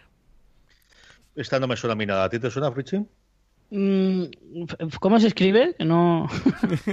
Friends, F-R-E-N. no, definitivamente eh, el becario de Francis ha venido a jorobarme a mí, por no decir otra cosa, porque me ha jodido mi top 3. Efectivamente, estaba en mi top 1 y, bueno, Friends es que no necesita ni presentación, ni descripción, ni nada. Eh, siempre está entre los tops de no solo las comedias, sino de las mejores series de la historia de la televisión. Efectivamente, muchas de las sitcom actuales y de las que vinieron después eh, de, de, su finalización beben de ella. Es un referente, es que poco más se puede decir. Mi cuarta voy a ser muy breve porque Richie lo ha comentado prácticamente todo sobre ella y es que es una serie que cuando era buena era de lo mejor que podías ver en la televisión en su momento. Es una serie que se benefició de esa locura que había en la NBC en los primeros años 2010 y evidentemente es Community. Community es una serie que en los momentos en los que era buena no había nada como eso en la televisión. Una serie que te sentabas a verla semana tras semana eh, esperando que te sorprendiese, que es algo que en la sitcom normalmente no encuentras. ¿no? Tú vas en una comedia a reencontrarte con tus amigos y a que te cuenten chistes y a que tengas, mientras que cuando tú te sientas a ver community de ¿y esto por dónde va a salir? ¿Y esto qué va a ocurrir hoy? ¿Qué van a manejar? ¿Qué van a valorar? ¿Qué es lo que va a ocurrir? Y de repente te encontrabas con una serie de animación, una serie de stop motion o un homenaje a Tarantino o esa maravilla desde la primera temporada que era un episodio especial con, con el paintball. Eh, como os digo, una serie evidentemente con muchísimos altibajos por problemas detrás de la pantalla a lo largo de sus múltiples temporadas, que vivió mucho más años de los que esperaban precisamente porque NBC no tenía nada con que reemplazarla y posteriormente esa última temporada que yo recomiendo, que no era en su momento fácil de ver, pero ahora sí puedes encontrar, que pagó Yahoo, sí, amiguitos, Yahoo también durante un tiempo quiso hacer series de televisión, un poquito antes de cuando hubiese sido rentable hacerlas por streaming, le costó una pasta y, mm, palmaron tanto dinero con la última temporada de, Community que se salieron del mercado y jamás volvieron a hacer nada más, pero Community siempre tendrá un lugar en mi corazón, eh, un elenco que será sencillamente repetible, porque a día de hoy yo creo que no habría forma humana de juntarlos a todos de nuevo más que para alguna cosa eh, especial, que mm, creo que es otra de las cosas que, que tampoco habría que descartar. Una maravilla, Community, que ahora podéis encontrar íntegramente por fin en, nuestros lados con estas cosas de los subtítulos y los doblajes de Amazon, pero estar está, ¿no, Francis? Eh, sí, sí, sí que está, sí que está para que... Y además esta está bien, ¿eh? creo que esta está subtitulada. No me atrevería a decir todas las temporadas porque no he explorado temporada por temporada, pero al menos las primeras sí que están, ¿eh? Para que Yo creo que, se quiera poner con ¿eh? Community se ponga. Yo creo que sí que están estar están todas las temporadas y dobladas yo creo que también porque yo de hecho la última temporada, la sexta la vi en, ya en Amazon doblada y, yo diría que sí que están todas.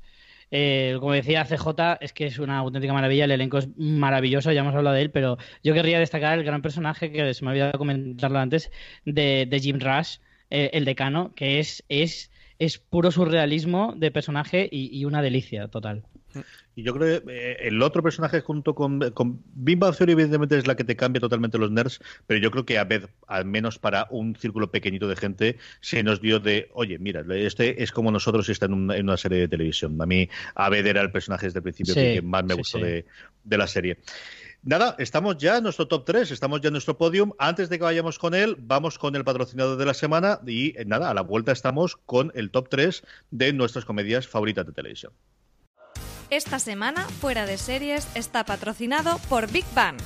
TNT estrena el próximo 25 de septiembre a las 21.45 horas la duodécima temporada de Big Bang. Para los impacientes, la podréis ver en versión original subtitulada al castellano al día siguiente de su emisión en Estados Unidos. Y los fans de la versión doblada, no os preocupéis, podréis verla el jueves 4 de octubre a las 21.45. Reencuéntrate con los frikis más amados de la televisión. Esta nueva temporada arranca con la luna de miel de Sheldon y Amy. ¿Qué más sorpresas nos deparará Big Bang? Querido fan, ¿quieres seguir siendo el primero en ver cada nuevo episodio de Big Bang en TNT? Sí, quiero. Pues ahora podrás disfrutarlos antes que nadie en versión original. Al día siguiente de su estreno en Estados Unidos. ¡Sí! Y si lo prefieres, los jueves por la noche disfruta como siempre de la versión doblada. Mola, ¿eh? Big Bang. Los jueves y los viernes a las 10 menos cuarto un nuevo episodio en TNT. Recuerda, Big Bang regresa el 25 de septiembre a las 21.45 en versión original subtitulada y el jueves 4 a la misma hora doblada al castellano, en TNT. Estamos ya de vuelta, el podio. Vamos con él. Richie, ¿cuál está en tu puesto número 3? Pues a pesar de haberme la chafado ya. el becario de Francis. el becario de Francis. Eh, poco más voy a añadir de lo que ya hemos dicho sobre Seinfeld. La pongo en mi top 3.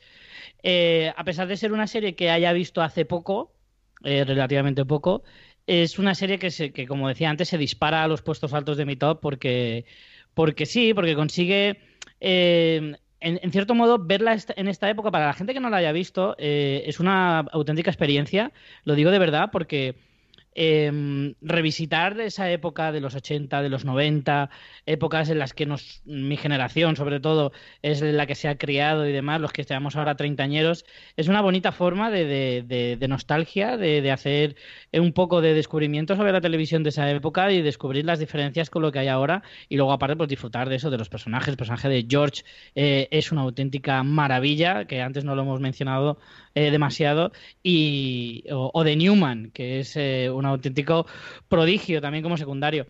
No sé, las, las eh, locuras que se le podían ocurrir a, a, las dos mentes de, de, Jerry Seinfeld y Larry David era, es un auténtico mmm, deleite absoluto para los que podamos disfrutarla ahora. De hecho, es que el que no la haya visto, le envidio. Le envidio porque verla desde, desde cero es ma magnífico, vamos. Francis, ¿cuál es tu tercera? Pues mi tercera eh, es una serie que podría estar en el número uno, pero que he puesto en el tercero porque creo que las otras dos son auténticos templos de la comedia. Pero ha entrado en el top 3 porque es, eh, es mi comedia y, siempre lo será.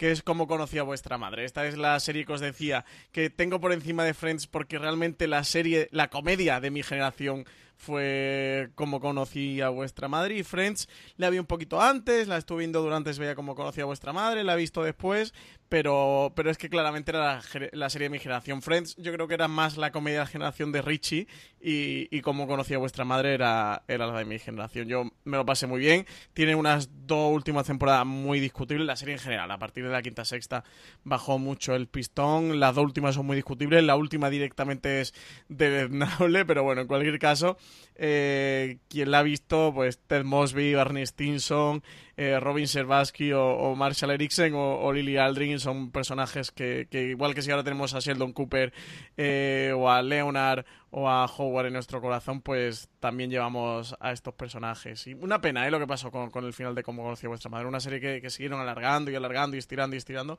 Sobre todo lo de la última temporada fue una auténtica, yo qué sé, fue, fue demencial lo que hicieron eh, con ella un triste recuerdo, que no quedó como conocí a vuestra madre. Pero no sé, quizá puede ser la posición más polémica, ¿eh? porque yo sé cómo conocí a vuestra madre no está tan tan considerada eh, o en unos puestos tan altos, pero, pero forma parte de, de, de mi historia y de mi pasado televisivo. A mí es una serie que me gustó muchísimo en sus momentos, creo que sufre muchísimo en las últimas temporadas.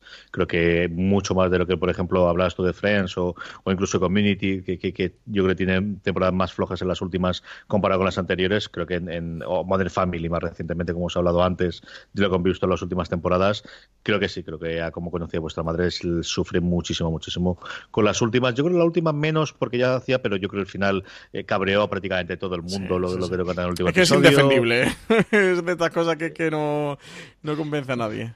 Esto no es como el debate de Lost. Aquí no hay debate. Sí, no, aquí no hay debate. En el final de cómo conocía vuestra madre, aparte, es que se le ocurrieron hacer una última temporada eh, en base a un día. Y tenías una temporada completa de 23, 24 episodios, en base a eso, a 24 horas. Y yo que sé, era como una cosa muy, muy, muy demencial y muy loca y que le salió fatal a los creadores de cómo conocía vuestra madre. Yo yo que la he revisitado este verano, eh, por cosas de la vida y demás, que te pones a ver cualquier cosa un día así tonto, y empiezas a verla y no, y, mi chica y yo la hemos visto durante todo el verano, eh, desde el principio hasta el final. Y, y de verdad que es que es una verdadera pena es una de las cosas que te, que duele en el corazón de decir, joder, pues es que con lo buena que era al principio, era increíblemente original a la hora de narrar las historias, eh, rompía muchísimas reglas de la televisión, jugaba con todas esas leyes establecidas y hacía un poco lo que quería y te mostraba lo moldeable que es la televisión en cierto sentido, más en la comedia, que es donde más libertad tienes para hacer ese tipo de cosas. Y de repente a partir de la quinta temporada se desploma de una manera eh, absolutamente brutal. Durante dos, tres temporadas a partir de las seis vive única y exclusivamente de los chistes de Barney, que es el único personaje que todavía merece la pena, pero luego ya acaba en absoluto desastre en las últimas temporadas, especialmente la, novena. Es, es, una auténtica lástima, de verdad. Si la revisitáis, es, es un sabor tan agridulce, lo bueno que tiene te maravilla y lo malo que tiene te destroza por dentro.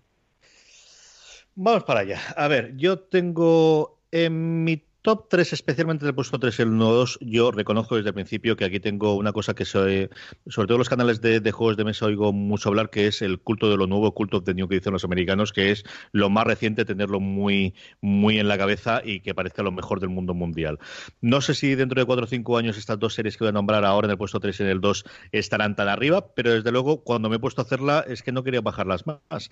La tercera además es la que más me ha costado, porque en general, como os he comentado inicialmente, quería huir de todo aquello que sonase a quería huir de todo aquello que tuviese un pozo mayor o una parte más allá del, entretenimiento eh, y, y, que se entretase por la parte de drama, pero es que no había forma de bajar el puñetero caballo de Dios. Y entonces, bueno, pues en el 3 está mi querida Boya Horseman. Boya Horseman eh, puede combinarte mm, la serie con mayores chistes, especialmente visuales, pero también de diálogo por minuto que puede haber a día de hoy en emisión, junto con los momentos más duros de hacernos llorar el puñetero caballo, como siempre os digo, y no soy el único, ¿eh? que en la última temporada, ahí en el Slack de fuera de series, más de uno se le escapó también la lagrimita viendo esta última temporada.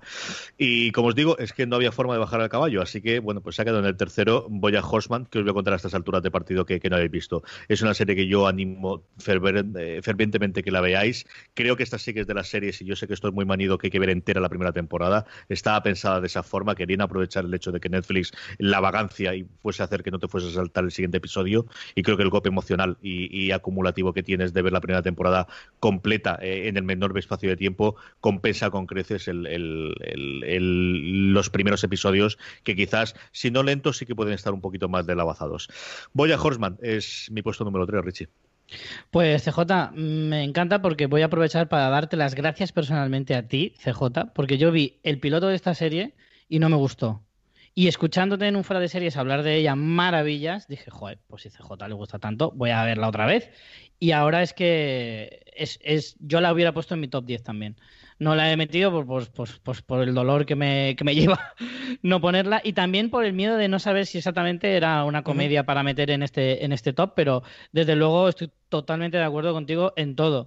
Es una de las series que más eh, me ha divertido el entorno, o sea, ves una cantidad de chistes de fondo eh, que, es demencial y es absolutamente divertidísimo. A veces es incluso más divertido ver lo que está pasando en un segundo plano dentro de, la, tele que lo que está pasando eh, en los actores principales.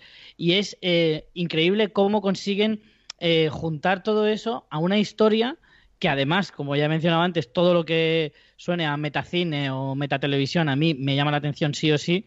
y es que todo ello junto hacen un cóctel maravilloso. Boya que es una absoluta delicia. Vamos con todos, Richie. Pues mi dos, eh, también lo habíamos dicho antes, Big Bang, mm, serie que creo que como, como mencionábamos antes, creo que es una serie que, que marca mucho su década, creo que va a estar siempre en los tops de que haremos dentro de cinco años, yo seguiré poniendo Big Bang, dentro de diez años. Yo seguiré poniendo Big Bang, más que nada porque voy a seguir viéndola, o sea, es la serie junto con Friends que más he visto. Cada vez que la ponen en la tele, yo la pongo. Y cuando no la ponen, pues me pongo un servicio de streaming que en España prácticamente todos los servicios de streaming tienen Big Bang. Lo cual hace también un poco mm, ver que, su público es increíblemente amplio. Para mí es que es la palabra es histórica.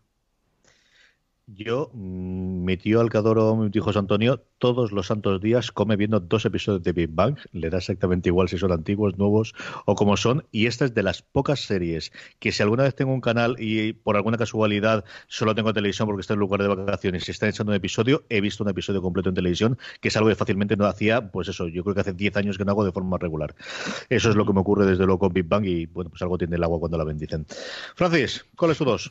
Mi segunda posición es para Parks and Recreation, la serie creada por Mike Shure y Greg Daniels, con Amy Poehler como, como Leslie Knope, una Leslie Knope que ya hace un par de semanas ocupó un puesto dorado entre mi estantería de Funkos de personajes favoritos de la televisión. No podía faltar, Leslie Knope. Y ese personaje Ron Swanson interpretado por Nick Offerman, estaba también Aubrey Plaza, Chris Pratt eh, con el personaje de Andy, estaba también mi Aziz Ansari con el personaje de, de Tom Haverford, que es un personaje absolutamente opuesto, de 180 grados, con, con el personaje de, de, Master of None. Bueno, también Rashida Jones, luego se incorporó a un Rob Lowe o Adam Scott. Y bueno, yo es de estas series que de hecho empecé a ver hace muy poquito.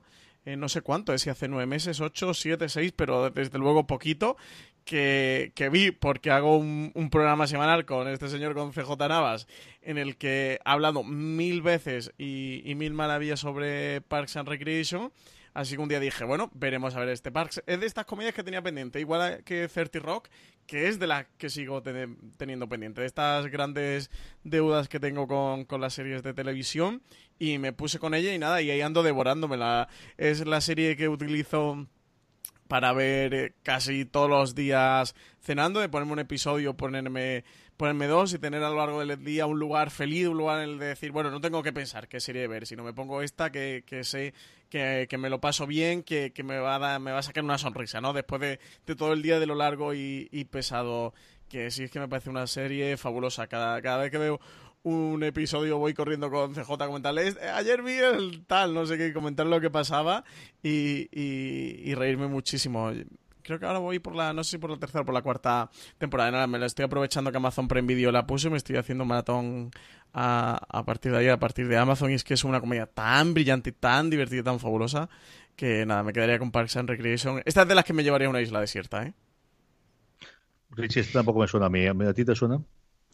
Eh, yo esta la he tenido en mi lista de pendientes toda la vida. Pues yo reconozco, eh, para muchos ser sacrilegio, lo sé, pero a mí las comedias me gustan dobladas. No me gusta leer los chistes, me Fuera, gusta. Me gusta oírlo y, y, gracias a Dios tenemos unos dobladores magníficos en España.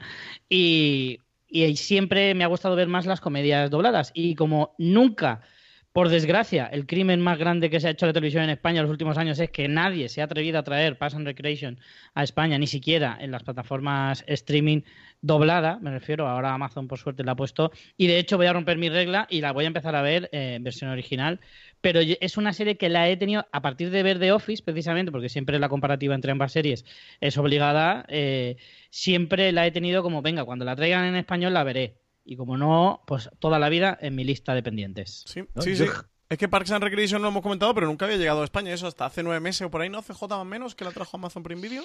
En serio, sí. Yo creo que alguna temporada en DVD se editó alguna, pero una cosa rarísima de, de eh, es tan extraño que no lo comprase nadie, porque digo, porque, porque vinieron otras series y, y series sí. menos conocidas. Insisto que en su momento la buena, la buena no, la que tenía la audiencia realmente era The Office. Parks and Recreation era cosa adorada por la, por la crítica, pero que no tenía ni de lejos la audiencia que tenía The Office. Pero no, de estas circunstancias extrañas, por lo que ocurre, ¿no? De, de la primera temporada no la compra nadie, la segunda ya muy tarde. El catálogo entonces no podías tener streaming, tampoco vas a extender la tercera temporada sin tener las anteriores emitidas. Y al final, bueno, pues durante muchísimo tiempo, hasta que ahora está desde luego en Amazon Prime, la hemos tenido, si no inédita, sí que con muy, muy, muy complicado el poder verla íntegra aquí en España, sí. Pues yo estoy aprovechando, ahora que está aquí en, Amazon. Lo que sí voy degustándola poquito a poco, ¿eh? me voy poniendo episodio a episodio, estoy intentando no meterme a tracones ni maratones, porque quiero que me dure mucho tiempo y la disfrutando y paladeando poquito a poco, que no se me acabe pronto este Parks and Recreation. Pues nada, me la apunto a ver si veo yo esta también, sí. eh, es tu top número uno, CJ. No nos engañas. No, no engañas a ningún oyente de Fuera de Series. Mi serie que está en el 2, esta es absoluta y totalmente eh, confesado el culto de News. Si Richie antes le ha pegado a Francis por tenerla en el 9, en el 10, en el 10, de hecho, pues imaginaros a mí. Mi 2 es The Good Place, y es que al final cada vez que hacía la lista y iba subiéndola, iba subiéndola, subiéndola, no podía ponerla en el 1 porque, para que, en fin, ya tenía alguien ocupando el puesto número 1 desde el principio que hice la lista, y al final está The Good Place porque... Eh, es que no puedo pedirle más estas dos primeras temporadas y luego la potencial que tiene esta serie, ¿no? Yo creo que en cuatro o cinco años sabremos exactamente el hueco, pero mm, si la primera me encantó, la segunda me pareció que todavía es mejor que la primera temporada. El hype que tengo ahora mismo cuando estamos grabando esto, a menos de una semana que se emita la tercera temporada, de la que de verdad he tenido un bombardeo, he oído no menos de 10 horas a gente distinta a hablar, el podcast oficial que tiene NBC, la entrevista que le haría, que está recomiendo encarecidamente, ¿eh? Eh, Bill Simmons, que se adoro muchísimo, a Mike Sur y a Daniel Fogelman, al creador de This Is tuvieron un diálogo eh, a tres maravilloso en el podcast de, Bill Simmons la semana pasada. Ahora Doug Sherpar, el, marido de Kristen Bell, que tiene un podcast también, lleva toda la semana entrevistando a distintos personajes del elenco de, la serie, empezando por Ted Danson. Así que posiblemente toda esta acumulación de cosas y el grabar hoy hace que esté The Good Place en el puesto número 2.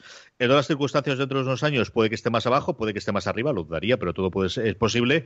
Pero a día de hoy y en las circunstancias no puedo más que poner The Good Place, que podéis disfrutar en Netflix eh, España, en el puesto número 2. Pero CJ, ¿se puede juntar en un mismo podcast al creador de This y al creador de de, The Good Place, porque es como juntar a la persona más divertida y a la persona más triste de la historia de la humanidad. No sabes lo divertido que es Fogelman. Es un no me lo puedo encantador y Eso es un mar y montaña, eh, Francis, se llama mar y montaña. Claro, esto es como una montaña rusa de sensaciones en un mismo podcast. Es un tío divertidísimo, graciosísimo y además habla de pitch. Acuérdate que Fogelman luego es conocido por sí, pero ese año fue muy famoso en, en la, eh, sobre todo en la crítica americana, porque había vendido dos pilotos, dos, uno era This y el otro era Pitch, que desgraciadamente posteriormente se canceló y cuentan muchas interioridades de, las dos series, igual que la hace Mike Sur, de verdad. Si no tenéis problemas en oír podcast en inglés y buscáis una cosa, buscaros una hora y media para ver la hora y media de, diálogo que tienen. De, es que no es entrevista, realmente están hablando los tres más que una entrevista. Es sencillamente deliciosa la que tiene Bill Simmons en su, en su podcast. Hemos llegado al final. todo, todo lo que toca Kristen Bell es, eh, es prácticamente etéreo. O sea, es maravilloso, es angelical. Es que todo lo que hace es genial. Vamos con tu uno. Richie, ¿cuál es la mejor comedia de todos los tiempos para Richie Fintano? Pues para mí, pues es prácticamente el, discurso descalcado del que decía de Big Bang, solo que uno, una década antes o un poco más.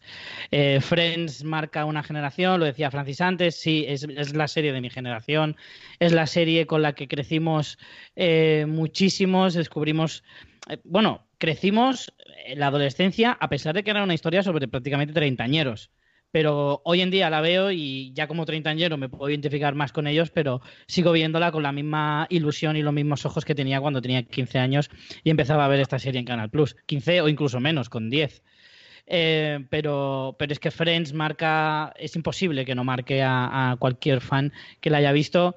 Es otra de esas series que efectivamente me la llevaría a una isla desierta o que si yo montara un canal, desde luego tendría que estar Friends, probablemente incluso en prime time. O sea, Friends es una serie que no te cansas de ver, que cada capítulo, por mucho que te sepan los diálogos, siempre le ves un detalle que te puede hacer más gracia, siempre vas a verla con, con eh, además es incluso más interesante verlas según pasan los años. Según tú eres una persona diferente, eres una vas evolucionando en tu propia vida y la sabes ver con otros ojos, pero al mismo tiempo, como decía, vas a seguir viéndola toda la vida como la viste en su primer momento con, los años que tuvieras. En mi caso, pues la, la adolescencia, incluso preadolescencia. Friends es mítica, absolutamente. Richie comentaba que, es una serie de su generación, pero es una serie que ha sido recuperada por generaciones, que es una cosa que tradicionalmente en las comedias nunca ha ocurrido, que ha tenido generación. Y en cambio, Friends, es cierto que, a través del streaming y a través de Netflix ha tenido una segunda vida, Francis. Sí, totalmente. Yo eso fue mi caso. Yo, yo la estuve recuperando cuando empecé a verla, no, no la había visto. Sí que eso, que la vi durante mi adolescencia, pero eso pertenecía a una generación anterior y era esa serie.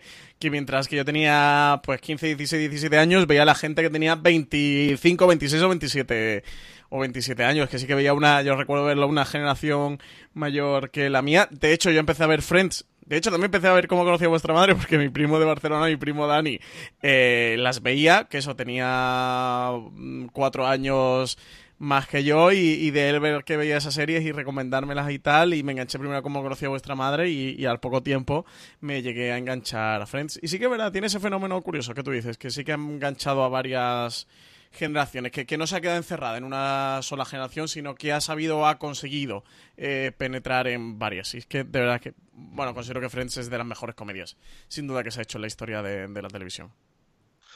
Francis, te toca a ti. ¿Cuál es tu mm, serie comedia favorita de todos los tiempos? Bueno, pues yo lo siento mucho, Richie, lo siento mucho, CJ. Hemos hablado de Friends, de Parks, de The Office, de 30 Rock, de Bang Theory, bueno, muchas series de comedias fantásticas, pero creo in my opinion, que, que nos ha hecho una serie de comedia mejor en la historia que, que Louis, que la serie creada por Louis C.K. y protagonizada por Louis C.K. He tenido, era por donde apuntaba al principio, mucho debate si meterla o no, por todo lo que ha ocurrido alrededor de la figura eh, de Louis, con, con, todos los temas y los escándalos de acoso sexual. Es un tema muy complicado y creo que moralmente muy difícil, pero bueno, si intento abstraerme de todo lo que ha ocurrido, eh, de verdad creo que esta serie como tal, y, bueno, es imposible no separar al final la obra del autor, pero creo que la obra como tal, que Luis es una de las series más importantes que se ha hecho dentro de la historia de, la televisión, dentro de, la historia de, la comedia, que muchísimas series han salido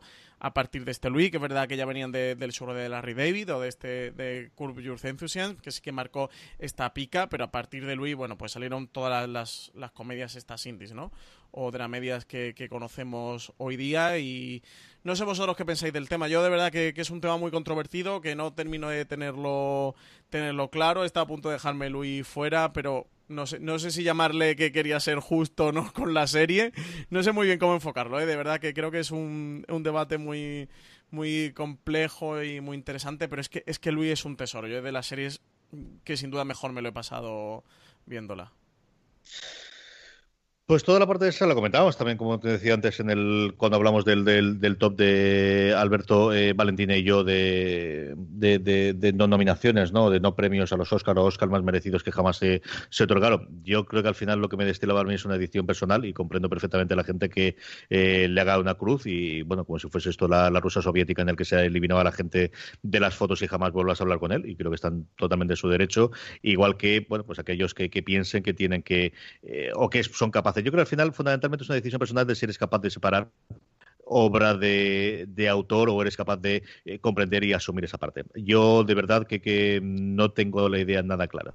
Eh, me, ocurrió con ese top, yo la tenía puesta, no sabía si sí, si no, si cómo entrarla. Aquí es cierto que sí que no la puse en el top 10 porque con Luis me pasa una cosa y es que es una serie que yo vi las primeras temporadas y siempre me gustó cuando la vi, pero es cierto que las dos últimas no las vi, por ejemplo. Y, no sé por qué, yo creo que cuando se estrenaron fueron los años en los que nacieron las crías y algún rollo tuvo que pasarme para no ver esas, esos episodios y yo creo que en cualquier otra circunstancia, o quiero creer, ¿eh? que tampoco sé cuánto me estoy autosugestionando o cuánto te hace la vida fácil no metiéndola, que eso también es otra parte totalmente eh, clara y, concisa, que al final eh, el no meterla no te va a meter en follones y el meterla, pues alguna cosa te puede, puede ocurrir en cuanto a comentarios y demás, que nunca es agradable, para que vamos a darle mm. más vuelta. Eh, no sé si la pondría o no, pero yo creo que sí que cuando miras, es decir, es totalmente innegable el peso que tuvo en ese tipo de comedias recientes o de comedias de autor, eh, vienen todas a partir de ahí, viene el éxito que tuvo Louis, la libertad creativa que él consiguió a través de FX, de me das esta pasta, yo doy serie y te la entrego, que es el, acuerdo al que llegó,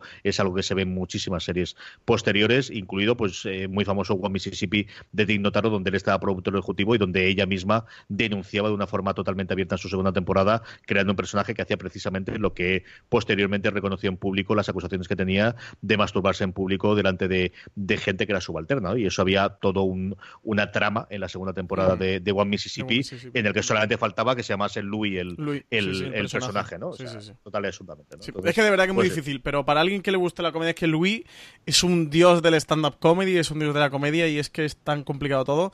Nos ha jodido mucho Louis, ¿eh? Con, todo lo que con todo lo que ha hecho. Ha jodido mucho a la gente con, la que cometió todos estos actos, pero a la gente que de verdad que, le adoraba, ¿no? Al final, cuando tienes una figura, ¿no? Que admiras y, luego ocurre todo esto, bueno, se vio con Bill Cosby, ¿no? Que lo que pasa, bueno, lo de Bill Cosby fue aún peor y aún más grave todavía, pero joder, es muy complicado, es muy controvertido. Es complicado. La que no es controvertida es la número uno, que es la mejor comedia de todos los tiempos eh, y posiblemente mi serie favorita de todos los tiempos. Ese es un debate interno que mantengo desde hace una serie de años, que es, pues tal y como se adelantaba antes Francis, porque no se puede quedar quieto ni tranquilo ni nada. Pensé que todos sabíamos que era Parks and Recreation. CJ, si te conocemos ya. pues eso mismo, que es Parks. Es decir, eh, es una serie que... Mm, con más que altibajos, con sus temporadas sublimes y sus muy buenas temporadas, que es lo que suele teniendo, eh, combatiendo la, bueno, la marcha de algunos personajes y la incorporación de otros, el elenco pues es sencillamente eh, estelar, lo era desde el principio, es decir, tenías un Chris Pratt antes de ser pues eso, una de las dos o tres estrellas eh, principales de Hollywood, tenías pues todo lo que comentaba previamente Francis. Es una de esas comedias que si no habéis visto yo no sé a qué estáis esperando, especialmente si no tenéis problema en verla en, en inglés en, en Amazon Prime. Yo siempre recomiendo empezar por la segunda temporada y después ver la primera, porque es cierto que la primera es muy distinta de la segunda. Mike Sur contaba en, este podcast que te comentaba cómo eh, el principal problema es que eh, Amy Schumer, Amy iba a decir yo, Amy Poehler estaba embarazada, pero ellos estaban convencidos que querían hacer la serie con Amy Poehler, que no querían volver a hacerla con, que no querían hacerlo con otra actriz. Y de hecho sacrificaron el tener 22 episodios por tener los 7 que tenía en la primera temporada y el estreno iba a ser después de la Super Bowl y, y sacrificaron el puesto de emitir su primer episodio con lo que eso suponía después de la Super Bowl, a cambio de poder contar con Emi Poehler, y él mismo decía, e hicimos lo correcto, ¿no? Y es totalmente cierto. Eh, Ron Swanson es para mí mi personaje favorito de todos los tiempos de cualquier tipo de serie. Parks and Recreation, de verdad, si no lo habéis visto, acercaros a ella. Como os digo, yo recomiendo empezar por la segunda temporada porque la primera es muy distinta, pero Francia la ha visto recientemente, me dice que no hay ningún tipo de problema en empezar por la primera. Así a mí no me gusta llevarte la contraria en nada, pero yo vi la primera temporada y me lo pasé genial y me enamoré del personaje de Leslie No, me pareció muy divertida. Estoy de acuerdo contigo en que la segunda temporada cambia ciertas cosas de lo que es la primera de Parks, pero yo creo que se disfruta mucho viéndola. ¿eh? A mí no me no me supuso ningún rechazo, al revés, me puse el primero y creo que el primer día me puse 3-4 del tirón, o sea que a mí me gustó mucho la primera temporada.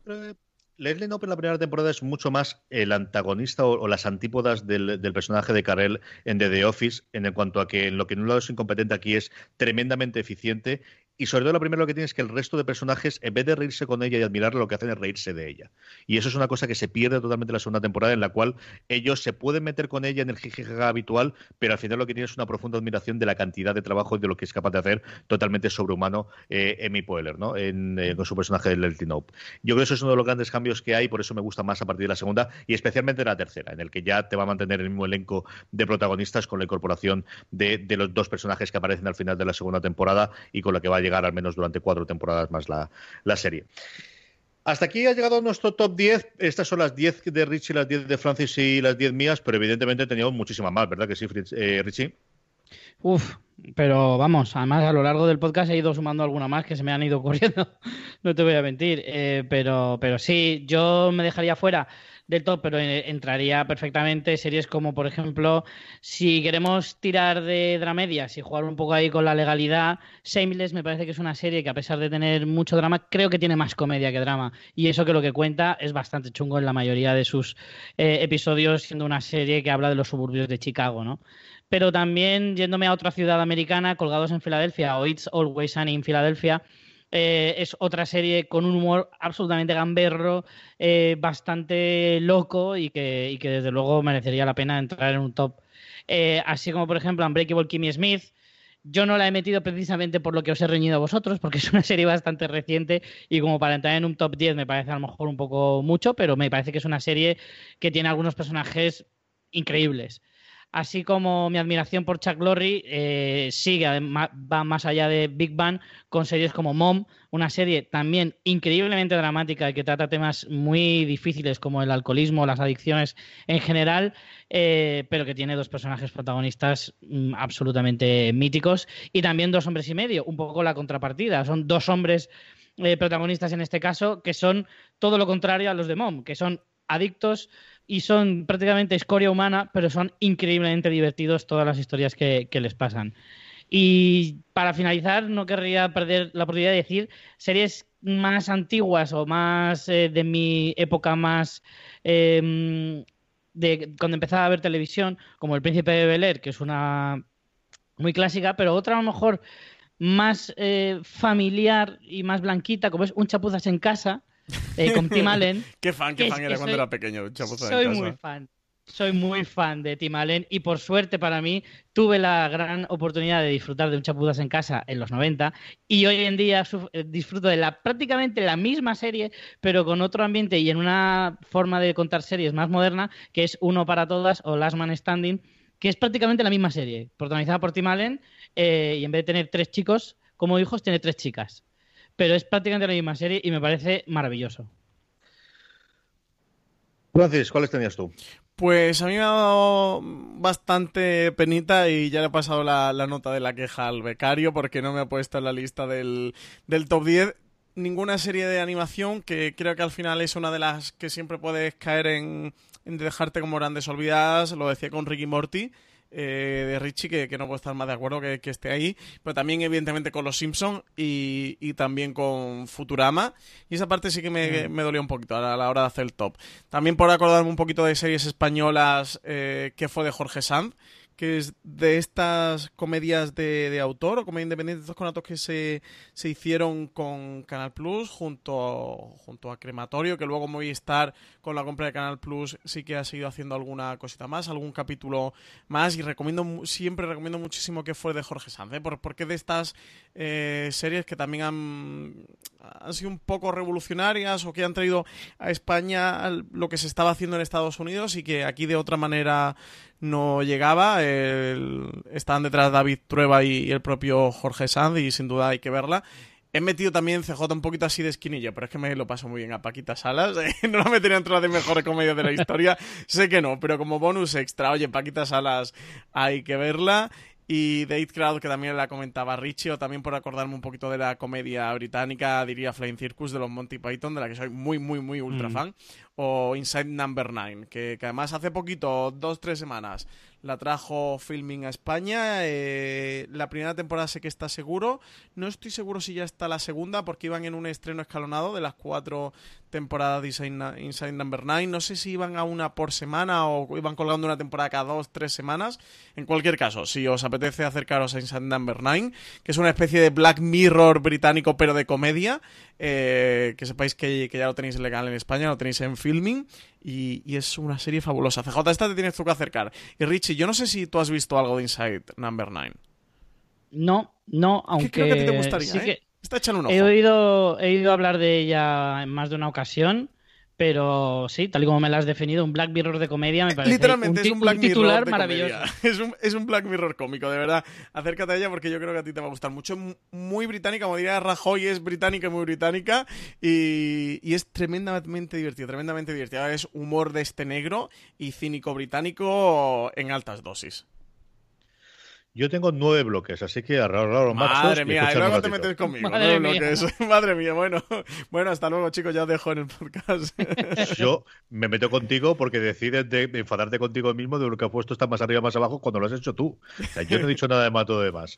Vamos para allá. Primera, series que yo creo que si hubiese visto enteras estarían más alto, porque lo que he visto me ha gustado, pero que no he visto enteras y por eso están ahí. Fraser, 30 Rock y por último, eh, la serie, Francis la ha nombrado antes, la que para muchos es... Eh, el precursor de un tipo de series distintas eh, en cuanto a comedia, que fue el Shore de Larry Sanders, que me pasó en su momento el señor Mirindo los DVDs, al que le agradezco infinitamente, pero que es cierto que he visto mucho menos de lo que me hubiese gustado. Luego la sección española, que al final, bueno, durante muchísimo tiempo vivimos de ellas y yo tengo, guardo muy buenos recuerdos, especialmente de Siete Vidas, especialmente de Farmacia de Guardia, por momentos de médico de familia, ¿para qué negarlo? Yo veía al médico de familia igual que todo españolito de a pie cuando se emitía y también, la acaba de nombrar ahora mismo Francis, Paquita Salas, ¿no? que al final es uno de estos momentos eh, buenos y graciosos y yo creo que es una serie de la que espero que hablaremos durante muchísimo tiempo. Sección de animación, aquí tengo dos Simpson, evidentemente, y más que Futurama, que de la que Futurama me siento que me ha gustado mucho, pero he visto todavía muchísimo menos. Y luego yo creo que eh, Bob's Burgers, que es una de las que he visto demasiado poco y lo que he visto siempre me ha gustado muchísimo. Y luego Ricky Morty. A mí la primera temporada no me mata, pero la segunda y la tercera creo que realmente son eh, excepcionales. A mí me, ha encantado a ver qué ocurre ahora con los 70 episodios que le han dado. Luego sección de cuando yo era joven prometía y veía cosas en Antena 3 o en, o en Canal Plus en aquella época, El Príncipe de Bel ¿para qué negarlo? Yo también estaba enganchado ahí y me reían durante muchos momentos. Los problemas crecen, siempre tenido un hueco en mi corazón y luego, mucho más problemático, por el personaje, como podéis comprender, la hora de Bill Cosby, que es una cosa que sobre todo adora Lorena y a mí, bueno, pues eh, la vimos hace como seis o siete años todos los episodios de nuevo juntos. Luego la sección de si esto fuese hace cinco años o hace diez años, posiblemente estaría en el top 10, pero es que la cosa después se fue por otro lado. Friends, que a mí las últimas temporadas me parece que, baja mucho con respecto al anterior. New Girl, que creo que tiene un elenco de una eh, cinco o seis episodios en la segunda parte de la última parte de la segunda temporada de lo mejor que yo he visto en televisión jamás, pero que luego también se perdió. Mother Family, exactamente lo mismo. Big Bang, como conocía vuestra madre. Dos hombres y medio, que siempre tuvo un humor muy soez y muy burro para lo que me gusta, pero que tiene un episodio cuyo nombre no recuerdo, que me ha parecido lo mejor que yo he visto jamás en televisión. En ese episodio algo ocurrió que, me fascinó. Y The Office, que combina las dos partes. Yo creo que perdió las últimas temporadas y tampoco la acabé de ver eh, con cierta solidaridad a partir de la cuarta. El Brock inglés, he hablado antes de cómo tenía lo Alo, pero había muchas más, y es que Mr. Bean, yo me he muerto de risa, ¿qué queréis que os diga? Eh, la Víbora Negra o Blackadder es una maravilla de serie, muy desigual, tiene temporadas mucho mejores que otras, pero es muy buena. The IT Crowd, que ha comentado antes Richie, y Black Books, porque si no digo Black Books y mi hermano oye este programa se va a enfadar conmigo, que es posiblemente su comedia de todas estas favoritas. Luego un bloque de cuando pienso en ella, pienso más en drama que en comedia. Está Atlanta, está Louis, que además tiene todo el envoltorio de problemática que hemos comentado antes cuando Francis la, ha puesto en su punto número uno.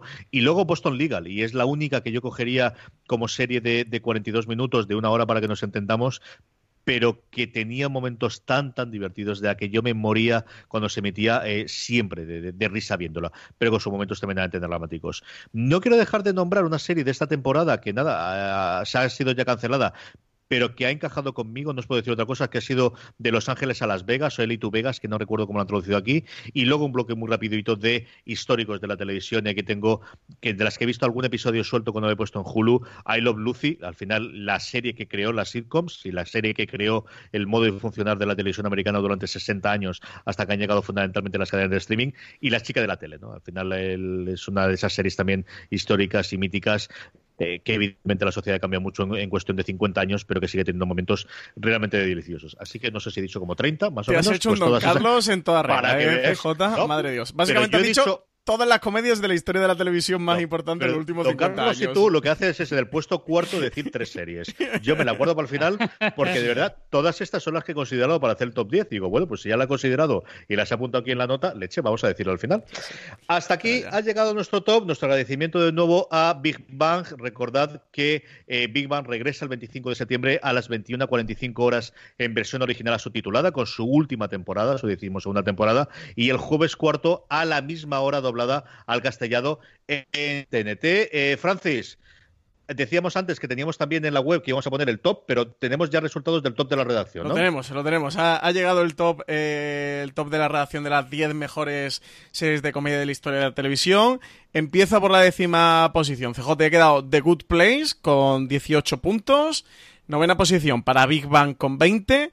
Ha habido un doble empate, pero por, puntos más altos ha quedado en octava posición The Office con 22 y séptima Frasier con 22 también. Luego sexta posición para Monty Python's Flying Circus con 23. Quinta, Community con 27, muy alta, eh, Community, me ha sorprendido. Cuarta, 30 Rock con 35. Tercera, y ya entramos en el top 3, Seinfeld con 51. Segunda, CJ, aquí se nota tu influencia en la redacción, Parks and Recreation con 56. Y primera posición para Richie Friends con 64 puntos. Como debe ser. Sí, sí, sí, sí, es una cosa muy de consenso, sí, señor. Eh, toda esta información la tendréis evidentemente en la web, tendréis todo el top, tendréis el final. Vamos a escribir alguna cosa esto también en la web, ¿verdad, Francis? Sí, haremos cositas. Vamos a aprovechar el, este, este top de comedia y vamos a sacar algún articulete en foreseries.com para aprovechar y hacer algunas cositas de la comedia. Ahora que empieza la, la temporada, la network americana y tal, vamos a sacar alguna cosita de comedia. Pues hasta aquí este top, don Richie Fintano, mil millones de gracias, un verdadero placer eh, compartir de nuevo micro contigo. Todo un privilegio, como siempre. Señora Raval, mil millones de gracias. Hasta el próximo programa. Pues nada, muchísimas gracias a usted, don CJ. Y a todos vosotros, querida audiencia, espero que hayáis disfrutado de este top. Pasaros por fuera de series.com, pasaros también, por qué no decirlo, por el canal de YouTube de eh, no solamente de fuera de series, sino también el de Fundación Telefónica, el de la sede de la Fundación Telefónica en Madrid, que ya tenéis disponible el vídeo del primer fuera de series live que realizamos el pasado día 21. El audio lo tendremos disponible en nuestro canal, pero al menos yo creo que vale la pena que os acerquéis a verlo. Si no os acordáis de lo que es, lo más sencillo es que busquéis en YouTube fuera de series live y os aparecerá el vídeo inmediatamente suscribiros a nuestros eh, podcasts, como siempre, en cualquier lugar donde podéis reproducirlos, Apple Podcasts, iVoox, Spotify o cualquier otro reproductor. Gracias por estar ahí, espero que hayáis disfrutado y como siempre recordad, tened muchísimo cuidado.